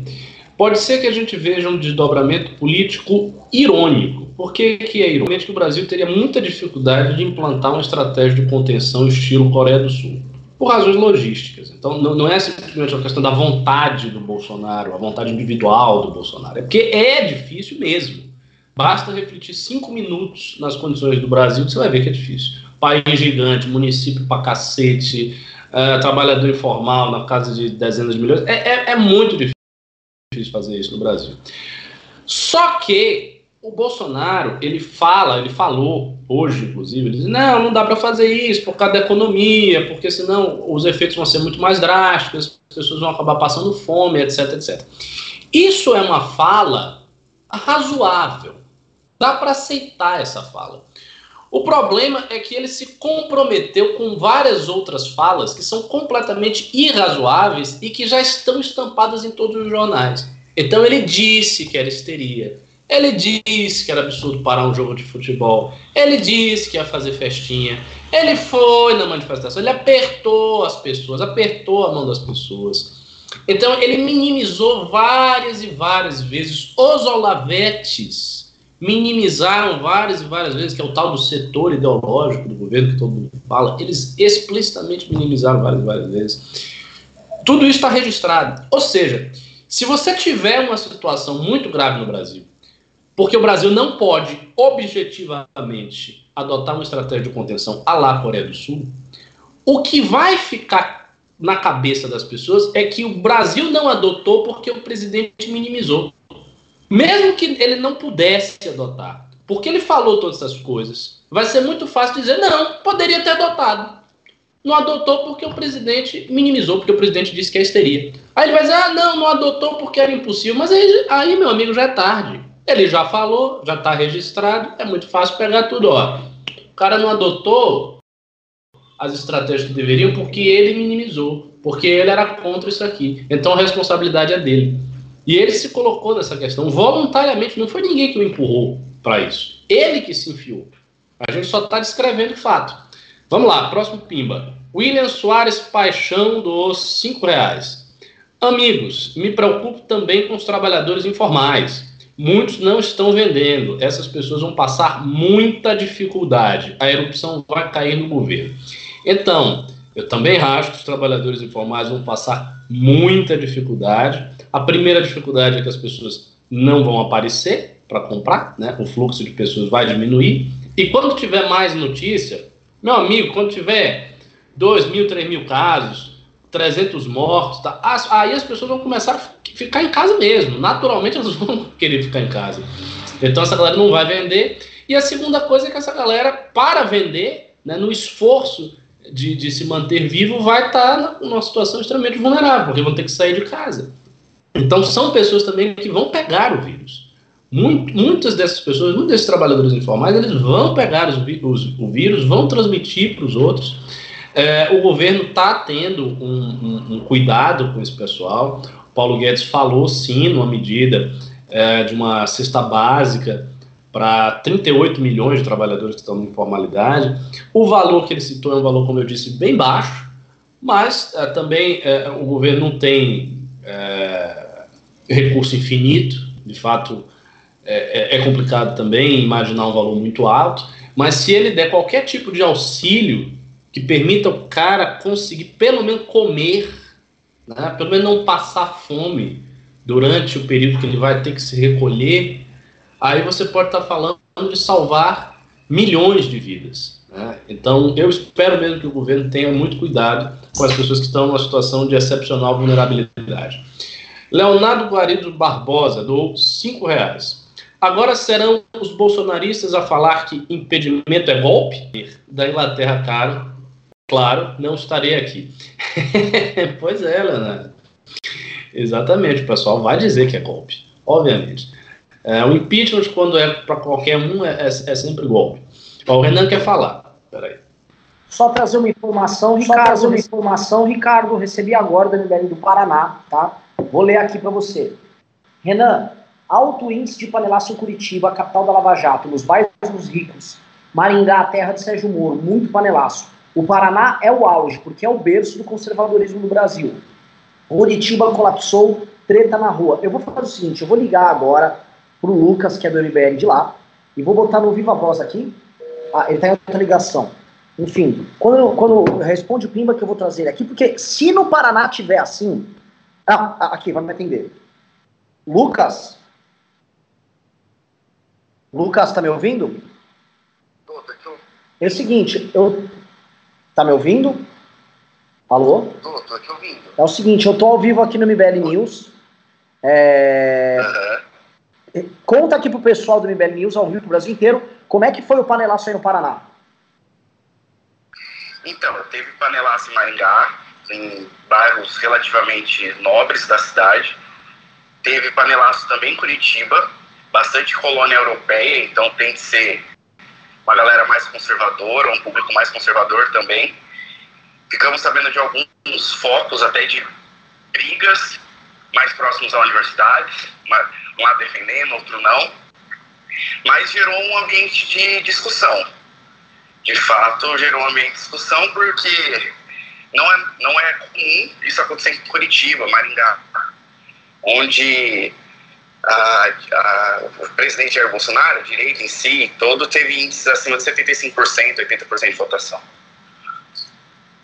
Então você, o, o, o que você consegue extrair? Isso é uma grande novidade política, porque assim, a gente falar aqui em São Paulo, muita gente vai falar, não, aí na Vila Mariana tem uns comunistas. Agora, Curitiba é Curitiba, porra. Galera, realmente é, bem mais reaça do que a média do Brasil. Sim, sim, com certeza. O que trouxe uma certa surpresa foi colônia polonesa católica, ultra bairro de colônia polonesa católica, super conservador, tem panelaço e não foi pouco. Então, gerou, gerou um debate em vários grupos de direitas no, no estado do Paraná, e isso está sendo debatido nesse momento, porque foi diferente. Perfeito. Olha, eu vou voltar aqui, mas excelente informação. Se tiver mais alguma coisa, me manda uma mensagem aqui que eu te retorno e te coloco no ar. Beleza? Beleza? Valeu, velho. Um abração. Pois é, Ricardo, isso aqui é uma, e isso é muita novidade. Eu vou ver com os outros MBLs aqui, a galera do MBL que estiver assistindo, mandem para mim relatos, porque tudo isso é novidade. Vamos continuar a os pimbas. Agora vem um pimbaço do grande mestre que está aí nos ajudando nesse momento de crise e que com o seu dinheiro vai sustentar o MBL por essas águas tão turbulentas. O Alessandro Mônaco, 189,90 Panelaço na região da Paulista e no meu prédio. Chocado, mas já esperava. Amazing. Pois é, pois é, panelaço aqui também. E agora, daqui a pouco vai dar 9 horas e a gente vai ouvir o panelaço do, do Bolsonaro. Eu, ó, eu vou fazer uma aposta aqui com vocês. Eu acho que não vai ser fraco, não. Mas eu acho que vai ser menos do que esse. Eu acho que vai vir um panelaço agora daqui a 100 minutos. Não vai ser tão fraco, mas vai ser, vai ser menor do que esse que aconteceu agora aqui. Vamos ver, vamos ver se eu estou certo ou errado. Uh, Anderley Pastrello, dou 10 reais. Tinha nada para fazer, estava aqui largado, resolvi mandar dezão só para não perder o hábito. Quase rimou, foi quase uma poesia, Anderley. Pois é, você não tem nada para fazer. Devo dizer que, que esses próximos dias, meu caro, você vai ficar muitos e muitos dias sem ter nada para fazer, vai ficar enfornado na sua casa. E aí assista as lives do MBL. A gente tem que fazer live toda hora, a gente tem que fazer até mais live do que o MBL News, porque a galera vai ficar dentro de casa, não vai poder sair, fica vendo a gente, pimbando, ajudando o movimento e tal. Né? E estou gostando aqui dos comentários sobre a minha participação, estão dizendo que eu estou fazendo muita coisa aqui no News e tal. É isso aí, pois é, vou, vou aproveitar a oportunidade até para pedir um aumento, né? Estou fazendo muita coisa aqui, grandes crises, grandes oportunidades. Juliano Lé, do cinco reais. Extra, Bolsonaro parece já estar convocando a população para uma manifestação contra a população. Muito bom. Pois é, é uma manifestação contra a população. É isso aí. É, Bruno Sardinha, 5 reais. Cara, a pituba inteira batendo panela. Isso lá em Salvador. Nunca vi nada parecido nem na época da Dilma. Olha, volto a dizer, isto é bem grave para o lado do Bolsonaro, porque assim, a Pituba é um bairro que vota no Bolsonaro. Porque assim, é um bairro de classe média, é um bairro que candidato nosso, candidato a vereador que era nosso, tinha muito voto. A gente, assim, a gente sabia que ele ia ter, tipo, 50% do voto dele ia ser na Pituba, ou até mais. Então, assim, tem um público de direita bem forte na Pituba, assim como no bairro lá de Salvador, na Barra, na Undina, e teve panelaço. E, e o, o, o Malê falou de panelaço, eu não sei se no bairro dele teve, mas o bairro dele também está tá cheio de reaça. Então, realmente a situação do Bolsonaro está complicada. Victor Pazini doou 2 euros que em breve serão 40 reais. Seremos governados por um vice novamente? Olha, difícil cravar isso aí, entendeu? Eu acho assim que existe uma diferença bem grande em relação à condição do Bolsonaro à condição da Dilma.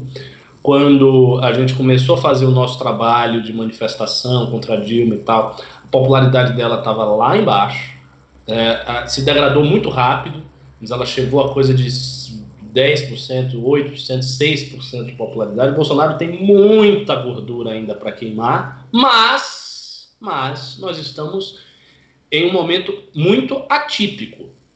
A gente não teve na época da Dilma nada como coronavírus. Nós tivemos a crise econômica, quebradeira de empresa, tudo isso a gente teve. Mas não teve uma doença, não teve um negócio que as pessoas estavam morrendo.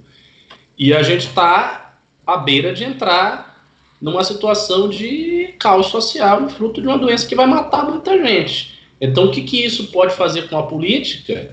É até difícil a gente é, é, é, estimar, porque nós não tivemos essa condição na época da Dilma. A gente não sabe. Pode ser, sim, que o Bolsonaro se enfraqueça politicamente de uma forma atroz e que acabe incorrendo em algum tipo de crime de responsabilidade. A gente sabe que as hipóteses de impeachment são múltiplas, né? e o governo sempre está meio que na corda bamba, então ele diz certas coisas, ele tem uma coisa assim, interessante do ponto de vista uh, da manutenção do governo Bolsonaro, que é o fato dele conseguir passar essa coisa da calamidade pública, que vai fazer com que ele não quebre a lei orçamentária, né, a lei de responsabilidade fiscal. Mas vamos ver. Uh, Gabriel Comitri, do dois reais. Pessoal, aqui na Rua da Consolação tá irritado. Pois é, tá irritado. Aqui também estava irritado. Vamos ver agora. Tem, falta dois minutos para nove horas. Ainda não estou ouvindo barulho aqui, não. Vamos ver se vai. Aleph Gamer. Pô, eu gostei do seu nome. Aleph. Dos uh, cinco reais. O que poderia acontecer se o Mourão assumisse? Cara, nada demais. Assim, eu, eu acho assim que seria uma transição eu não estou dizendo que seria uma transição tranquila, não, porque eu acho que o, o, o bolsonarismo ia espernear no limite. E o que eles pudessem fazer com a caneta na mão para não sair, né, ou para gerar um caos, gerar uma crise e derrubar a porra toda e entregar um negócio mais caótico, mais confuso, eu acho que eles fariam. Né? É um pessoal assim que está disposto a tudo. Não é um pessoal que tem, ah, tem grandes limites éticos. Não tem. Né? Então isso poderia acontecer, mas eu não acho que o país ia acabar, não acho que o Mourão daria um golpe, não, não acho que aconteceria nada de muito revolucionário, não. Seria um novo processo desgastante para a democracia e tudo mais. Talvez acontecesse de o exército ficar dividido. Isso, isso, isto seria uma coisa mais grave. De você ter uma ala do exército que chegue na hora, bota o pau na mesa e diga não vamos sair, e outra ala diga vai ter que sair, o processo é legítimo, começa uma briga interna. Aí pode ser que role alguma coisa, porque o Bolsonaro ainda tem bastante força no exército, o Renan quer falar aqui, vou Olha, é, lembrando que a alternativa 1, um, a alternativa é o Bolsonaro Mourão, que é alguém uh, do corpo do exército, e a gente é, ouve falar muito mais como suposição de qualquer outra coisa da força do Bolsonaro com uma espécie de, como é que é, baixo oficialato e tal. Mas o Mourão é um militar, e ele é reconhecido pelos outros militares, e ele é um homem com uma posição muito mais forte. Ó, começou o panelaço Minion, estou ouvindo aqui, por enquanto, mais fraca. Uma panela de, do meu vizinho, mas começou o panelaço. Mas uh, eu, o, o, a chegada do Mourão, eventualmente, ao, ao, poder, pode mudar, fazer com que o exército veja ele com uma perspectiva de poder, como foi o Bolsonaro. Dois, o exército perdeu muito com o Bolsonaro também. Se eles ganharam poder, do outro lado, eles iam privilégios históricos deles sendo meio que parcialmente, ainda assim, mexidos e questionados. Eles entraram no alvo. Então vai mexer com outro servidor, todo mundo levanta o exército. E antigamente ninguém falava deles. Antigamente o exército ficava meio quietinho. É, eu vou dar uma interrompida nessa minha fala aqui. É, como é que tá o panelaço aí, Minion, com você? Aqui tem duas panelas tocando enquanto você fala, vou na janela. Ah, olha só, tá fraco aqui. Assim, tá bem mais fraco do que estava, mas está começando a aumentar um pouquinho. É porque, como eu disse, a, a, o, o, panelaço ele é contagioso, né? Começa, mas ainda ainda não está assim nem perto do que aconteceu. E antes que venha algum bolsominion infeliz aqui no chat dizer, então, que conversa porque você não gosta do Bolsonaro, tem panela pra cacete. Não, não tem. Entendeu? Não tem. Eu, eu não, não, estou mentindo. Se tivesse um bocado de panela aqui tocando, eu diria que tem um bocado de panela. Não está tendo. Pode ser que aumente depois, pode ser que seja a área que eu estou, mas realmente aqui não está muito forte para o lado do Bolsonaro, não. Inclusive está mais fraco do que eu imaginava. Eu pensava que já estaria mais forte, mas está no início, né? É 9-2 ainda. Você levantou a mão aí, Renan? Você fez assim, um gesto meio ágil ou não? Então, não, se não foi, eu. Ah. Vai, vai, vai lá. Na verdade, eu levantei pro Pedro, porque o Pedro foi checar também, e é um cara com uma panela. Eu tava, é um, realmente é um cara, tá, tá, tá, tá, é o mesmo que olhar na janela aqui. Mas vamos ver. O outro durou 10 minutos, tem o contágio, como o Ricardo falou. O contágio pode fazer com que isso se estenda e gere um efeito aí.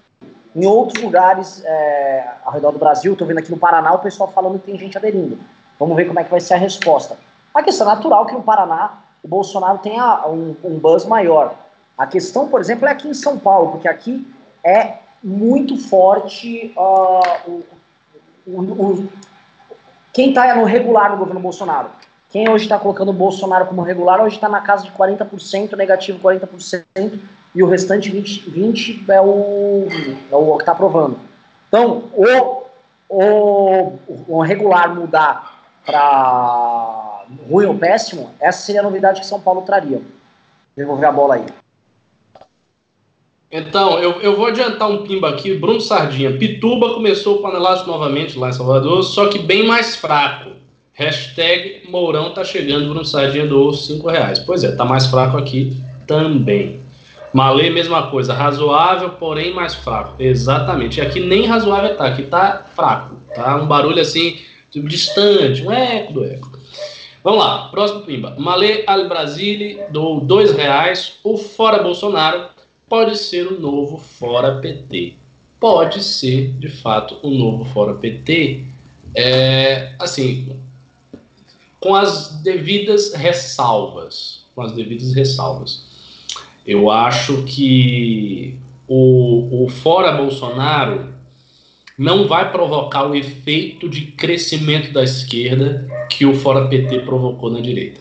Até porque a esquerda, assim, a esquerda já é grande. A esquerda já é consolidada, já tem partido, já tem as coisas dela. Para a direita, o, o, o, Fora PT foi meio que um, um, um milagre. Né? Aquilo ali aconteceu e a direita, que não era nada, cresceu monstruosamente no processo todo e tal. Acho que isso não vai acontecer com a esquerda. E mais, acho que tem possibilidade do Fora Bolsonaro ser tocado por elementos da direita também. Coisa que o Fora PT não foi por elementos da esquerda. Foi inteiramente nosso, digamos assim. Próximo Pimba. Lemonade 197 doou 2 euros. 1.300 na inauguração da CNN Brasil. Vocês não falam, não? Importante falar mesmo, concordo, Lemonade. Eu acho que aquele evento de inauguração da CNN foi bastante irresponsável. Não acho que aquilo ali deveria ter acontecido, não. Não acho que deveria ter acontecido. Você tinha um bocado de jornalista ali, tinha um bocado de político. O Alcolumbre que estava ali já se revelou né, positivo para o coronavírus. Acho que não foi uma coisa boa o que eles fizeram. Acho, inclusive, que deu um argumento bom, um argumento razoável para o pessoal de Bolsonaro bater para os bolsonaristas, dizer, ah, mas vocês também foram no negócio da CNN, ah, mas tinha um bocado de gente, ah, mas tinha político. É um argumento razoável mesmo, eu não acho que deveria ter acontecido aquilo ali, não. Entendeu? Agora, sim, a, a, a manifestação do Bolsonaro, eu acho que foi pior do ponto de vista narrativo, porque houve explicitamente a diminuição do problema. Então isso não foi simplesmente assim os caras estavam lá, foi explícito, um trabalho de dizer que era histeria, que não era bem assim, que era tudo exagero, coisa e tal. Coisa que não aconteceu com os caras que estavam lá no, no, lançamento da CNN, não. Nenhum deles foi a público dizer que ah, era tudo histeria, um exagero, ah, vocês estão reclamando que eu tá na CNN, foda-se, não tá acontecendo é porra nenhuma. Isso, isso não aconteceu. Você levantou o braço, né? É, eu vou mostrar aqui para vocês é, aqui tem um barulho, parece que tem muita panela. Eu fui aqui fora. São dois vizinhos meus, duas velhas. E a véia, ela é o sinônimo do bolsonarismo, porque não é tão, tão numeroso quanto o restante, mas uma véia que está batendo muito forte, que é exatamente igual o militante do Bolsonaro. É pouco representativo, porém velho e barulhento. E eles estão aqui, tá, tá, tá, agora deu uma parada, e dá para falar aqui em termos de barulho, duração, gritos, luzes, é, aqui, pelo menos na região da Vila Mariana, o Bolsonaro tomou uma surra grande. O que você coloca aí como veredito? Não, é, é aqui também. Aqui tem outras panelas, mas, mas assim, tá fraco. Tá bem mais fraco do que aconteceu. Eu, quando eu, eu, eu vejo esses idosos assim, me dá uma pena, sabia? Eu, eu fico um pouco triste de ver essa coisa, porque eu sei que essas pessoas, essas pessoas eram nosso público, cara. Não era assim, o nosso público inteiro era maior, né? Então você tinha uma fração desses idosos, desses apoiadores do, do Bolsonaro, assim, muito. mas era o nosso público, estava com a gente e eh, se criou uma espécie de ato interpretativo, assim, um, um fosso de compreensão da realidade brasileira que isola essas pessoas no mundo da fantasia e as pessoas estão lá no mundo delas, tá? Então, assim, me, me dá tristeza quando eu vejo o vídeo, assim, mostrando, não sei o quê, eu, eu me sinto triste, de verdade. Uh, ah, FGB doou 5 reais. Ricardo fala do vídeo do Atila Lamarino às 9h15. Não vi vídeo do Atila Lamarino. O Renan viu o vídeo do Atila Lamarino? Não vi, vi não vi, estava assinando aqui com a mão, comentando com o Pedro, comentando aqui, consenso aqui. É, o, mas bem menor. Mas assim, não é que foi menor, foi consideravelmente menor e assim, já acabou o panelaço. O Arthur, no nosso grupo de WhatsApp, ele relatou que na, no Tatuapé onde ele mora, o Bolsonaro foi maior. Então, isso, isso confere. Nos outros estados do MBL, em geral, o pessoal falando que o do Bolsonaro foi menor. Vamos ver o compilado aí que a gente vai ter. Vamos lá. É, Luiz Rosas doou 50, Luiz Rosas AES doou 50 reais. Agora às 20 horas os esquerdistas vão ficar surdos. Esse chiado de vocês vai ficar baixinho com um panelaço em favor. É, meu caro Luiz, como você está vendo, você doou 50 reais para ser desmentido ao vivo. Não foi uma jogada muito inteligente. Você poderia ter doado menos, ter doado 5 reais, você passaria menos vergonha. Mas assim, não, a, gente agradece o seu Pimba. É, você poderia dizer a mesma coisa doando 500 reais, seria preferível. Bolsonaro é bom você doar muito dinheiro para o MBL, a gente agradece. Né? É uma maneira bem efetiva de defender o Bolsonaro. Mas é, de fato não rolou. É, foi, foi mais fraco. Eu sinto muito. É, o Renan de Carvalho doou 5 reais. Panelaço Fora Bolsonaro está forte aqui na cidade de São Francisco. Ainda não parou. Ainda não parou às 8h35. Pô, esse, cara, esse pessoal é chato também, né? 35 minutos de panelaço, vai te lear. Moisés Guedes, do R$ 5,11. Qual é o sentimento de fazer tudo que o movimento desde o Fora Dilma, que o movimento fazer tudo que o movimento desde o Fora Dilma e ver um idiota destruir. Ah, eu entendi destruir a imagem da direita que a gente começou a construir. Pois é, cara, é um é sentimento de é, grande tristeza, e foi meio que isso mesmo que aconteceu. O cara veio, foi o símbolo de tudo. Mas assim, eu, é, como eu volto a dizer, eu acho que neste processo Bolsonaro teve muitas virtudes. Ele teve habilidade, ele conseguiu fazer, entendeu? Essa é a realidade. Os, os, os outros grupos não conseguiram ser tão habilidoso nesse sentido quanto ele, ele captou com insatisfação das pessoas e se projetou como figura nacional. E teve a sorte de que, sorte, entre aspas, que levou a facada, se recuperou e tal. O, o, o, o, que, o que me deixa mais triste, chateado, não é nem isso. É ele ter se fechado numa compreensão é, limitada das coisas e, e ele não sai daquilo ali. Entendeu? Não, não, não se abre uma linha, uma possibilidade de diálogo com o Bolsonaro. Não tem, ele não, ele não dá uma abertura para isso. Ele não, ele não vai dar abertura para a direita, para o resto da direita. Não adianta, não vai, não vai sentar com a direita, não vai conversar com ninguém. Ele vai simplesmente se isolar, se isolar, se isolar cada vez mais, com pessoas cada vez mais paranoicas que vão apoiando Bolsonaro com maior intensidade. Eu acho, inclusive, que o apoio do Bolsonaro é mais intenso em termos assim, ele é menor quantitativamente, mas as pessoas que ficam, elas vão ficando mais desesperadas, mais paranoicas, mais intensas naquilo ali.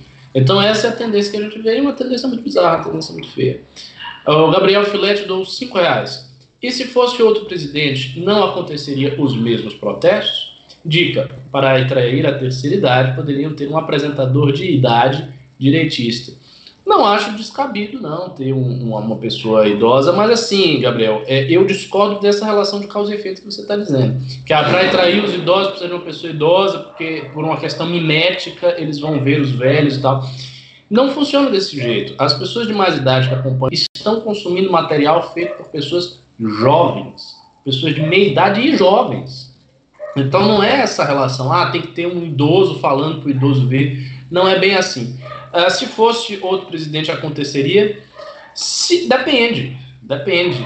Eu acho que o motivo desse protesto é, é o cansaço que, que o bolsonarismo está tá provocando, entendeu? Meio que, que já se criou um consenso da parte de muita gente, um consenso da parte de gente da direita, da, da esquerda, obviamente, de que Bolsonaro é uma besta. Um consenso assim de muita gente que eu converso tal, que não são pessoas de esquerda. Eu tenho amigos que não são de esquerda e também não são muito de direita, mas eu, converso com pessoas normais. E eles se mostram cansados do Bolsonaro. Tipo, ah, esse cara vai falar de novo. Cala a boca. Lá vem esse, esse abestalhado vai falar. Ah, meu Deus, não aguento mais esse cara.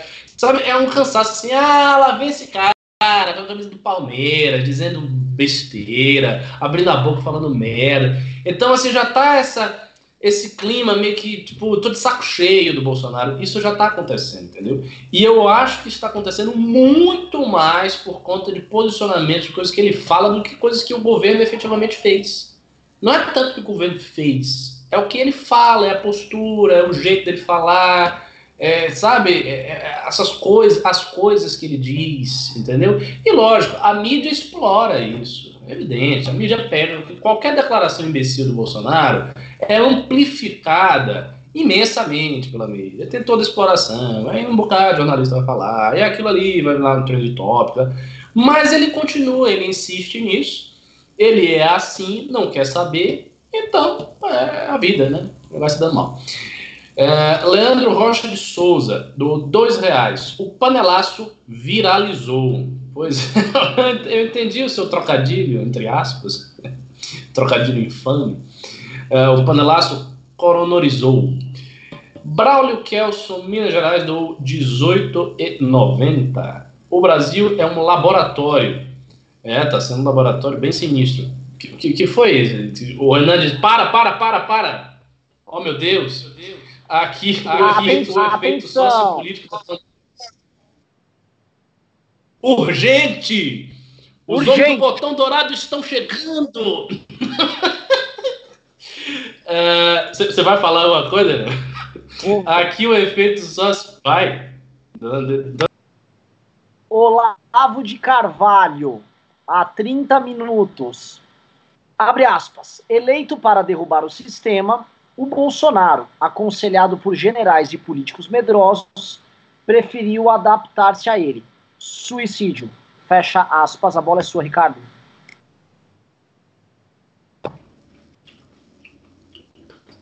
Pois é, aí, ainda tem outra coisa, velho. Tem esse cidadão. Puta merda. O, o, o cara vive no mundo. O Olavo, o Olavo ele vive no mundo dele. E assim, ele foi muito responsável mesmo pela criação da direita e tal, para a direita emergir. Mas ele também é o principal responsável pela direita cair. A coisa subir também fez a coisa cair. Porque ele fica no universo dele e fica dando essas declarações. Por que, que, ele deu essa declaração? Porque o Bolsonaro foi lá e disse que há um problema real, que questão do coronavírus e que tem que se resolver. Ou seja, ele já está pressionando, já está apertando o presidente do outro lado para o cara fazer uma atitude mais impensada, uma atitude mais insensata, para ir para cima de alguém. É, é, é, realmente muito difícil. Vamos lá. Braulio Kelson, MG. O Brasil é um laboratório, aqui o efeito sociopolítico da pandemia é incerto passamos por uma fase de autodescoberta política bem interessante. É, a gente tem uma autodescoberta política bem interessante, mas bem perigosa também, em se tratando de coronavírus. Eu prefiro descobrir as coisas sem ter o risco de ficar doente e morrer. Se desse para descobrir de um jeito mais tranquilo, eu, eu gostaria. Você vai falar que você levantou a mão, Ana? Ricardo, é, Ricardo, é, vou comentar aqui com você, porque eu estou com outra declaração. Ah, vou pegar aqui, me dá um segundo. Tá, vou abrir aspas aqui para o Olavo. Desde o início do seu mandato, aconselhei ao presidente que desarmasse seus inimigos antes de tentar resolver qualquer problema nacional. Ele fez exatamente o oposto.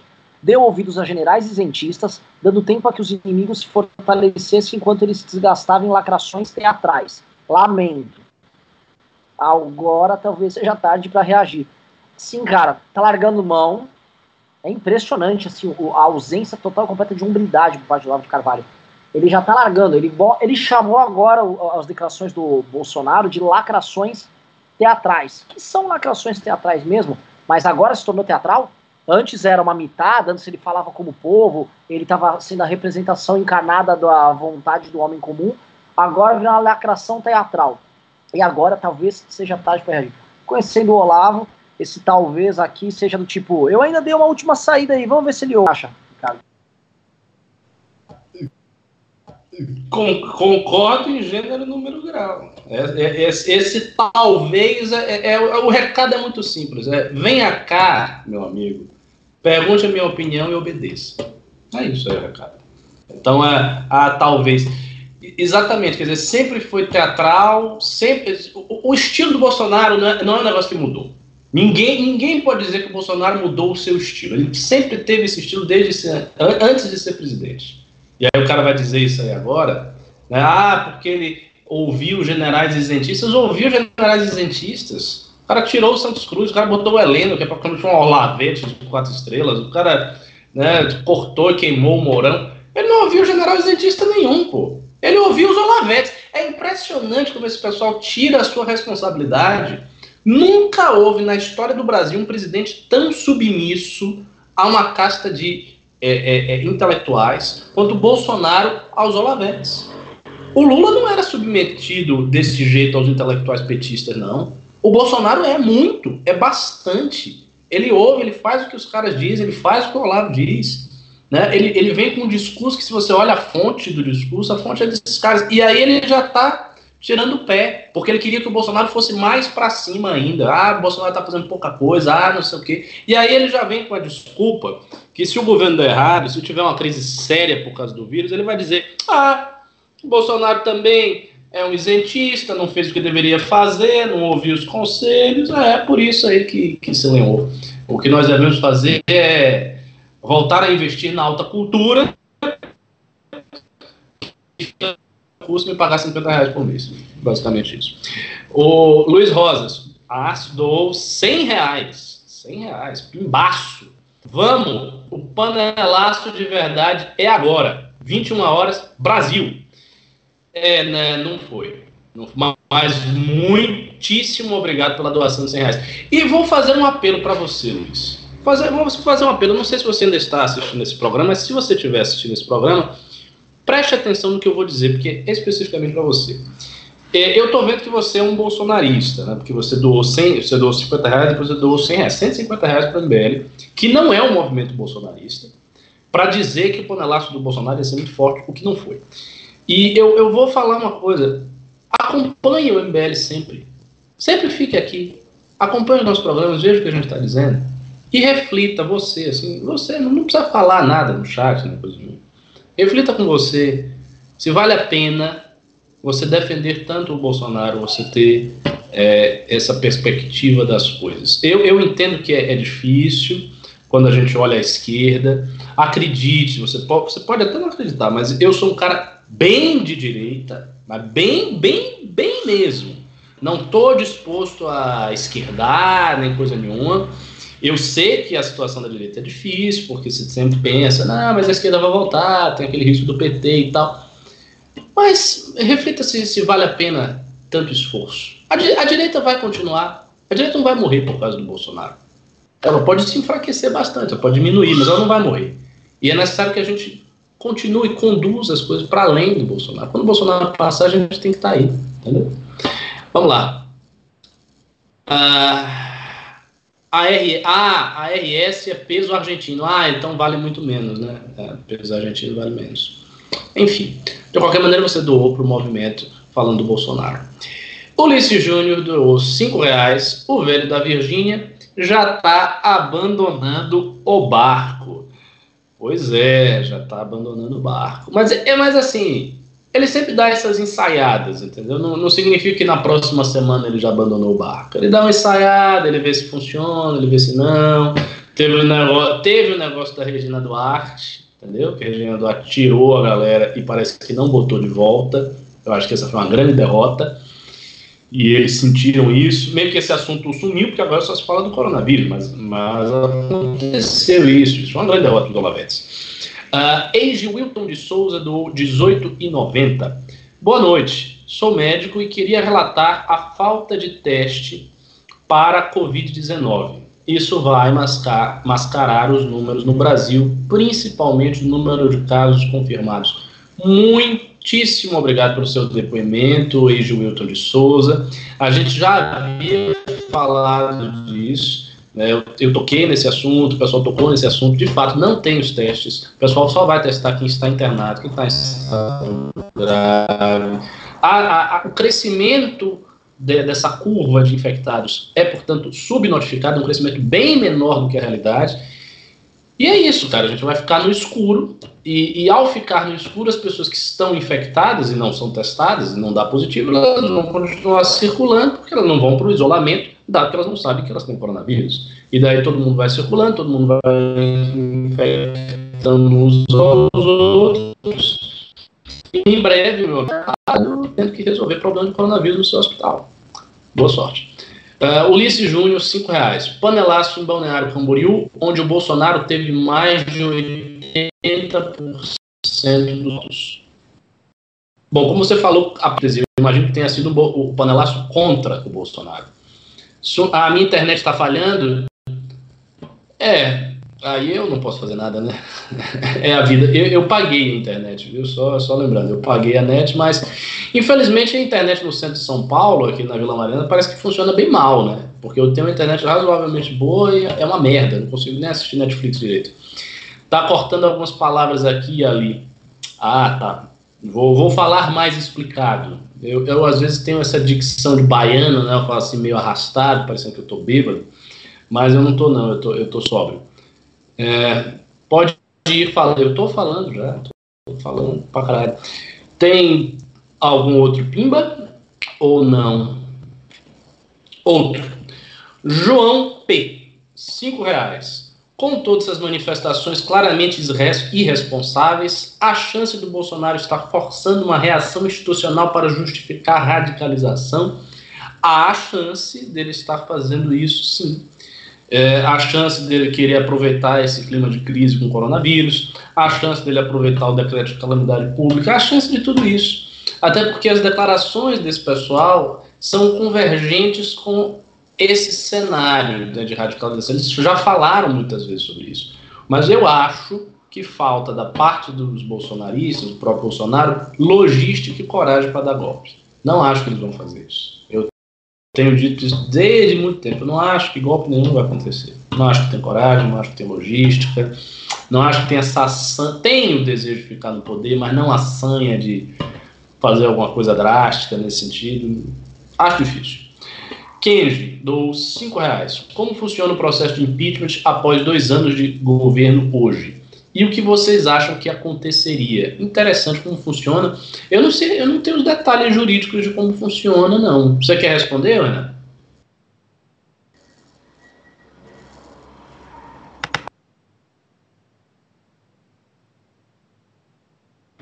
Na verdade, eu vou ter que encerrar minha participação logo mais que meu jantar está chegando. Ah, tá bom, eu, tô lendo os pimba lento, né? Vamos adiantar, então. Pedro Cardoso Ferreira, 5 reais. Sem Bolsonaro, o direito pode ser mais forte. Obrigado, MBL, pelo trabalho constante. Valeu, Pedro Cardoso. Até mais. Lemonade, do 2 euros. Para narrativa, botaram vetos, manifestação e 360 CNN para a narrativa, botaram vetos, manifestação 360, 1.300 CNN. Você está dizendo que a gente está fazendo uma narrativa e, e, e teve 1.300 pessoas na CNN e que elas estavam erradas. Eu já, já falei a respeito disso. Leonardo Guarizo Barbosa, do 10 reais. Já pensaram que o Jair está propositalmente deixando entrar o caos para quando o povo ir roubando o hospital e queimando casa de juiz político, ele tem a justificativa para dar o, o, o golpe tão sonhado? Cara, não acho. Não, não, acho que ele está deixando tudo e que ele é uma espécie de doutor Mabuse, uh, um maquiavélico maligno e está orquestrando todos os laços. A Sinara Menezes, do Socialista Morena, falou uma coisa nesse sentido, mas para mim isso aí é viagem. viagem. Ela está muito pilhosa. É, o, Lobão falou algo assim, eu, eu acho isso tudo exagerado. Malia Brasil doou 10 reais. Se a direita perder o que conseguiu desde 2015, ela deve sobreviver, mas será um novo jogo. As redes sociais já não pegarão ninguém de surpresa, a esquerda estará mais robusta intelectualmente. Concordo plenamente. Acho que vai ser um novo jogo, um jogo muito mais difícil. Você vai ter que levar o caixão de um presidente que falhou, o caixão de um projeto liberal que falhou, que foi o projeto Guedes, que, ah, mas não foi liberal de verdade, não interessa, teve o um nome, botou lá, o pessoal apostou nele. É, vai, lógico vai ser, vai ser bem mais difícil.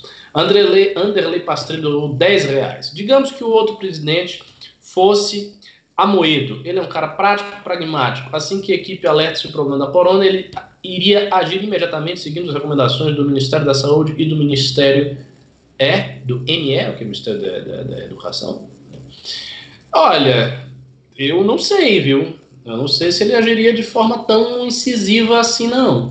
Mas supondo que ele agisse, né, supondo que ele, ele fosse mais técnico, realmente seria melhor. Uma coisa que o Amoedo não faria, isso eu tenho certeza que ele não faria, é dar as declarações que o Bolsonaro deu.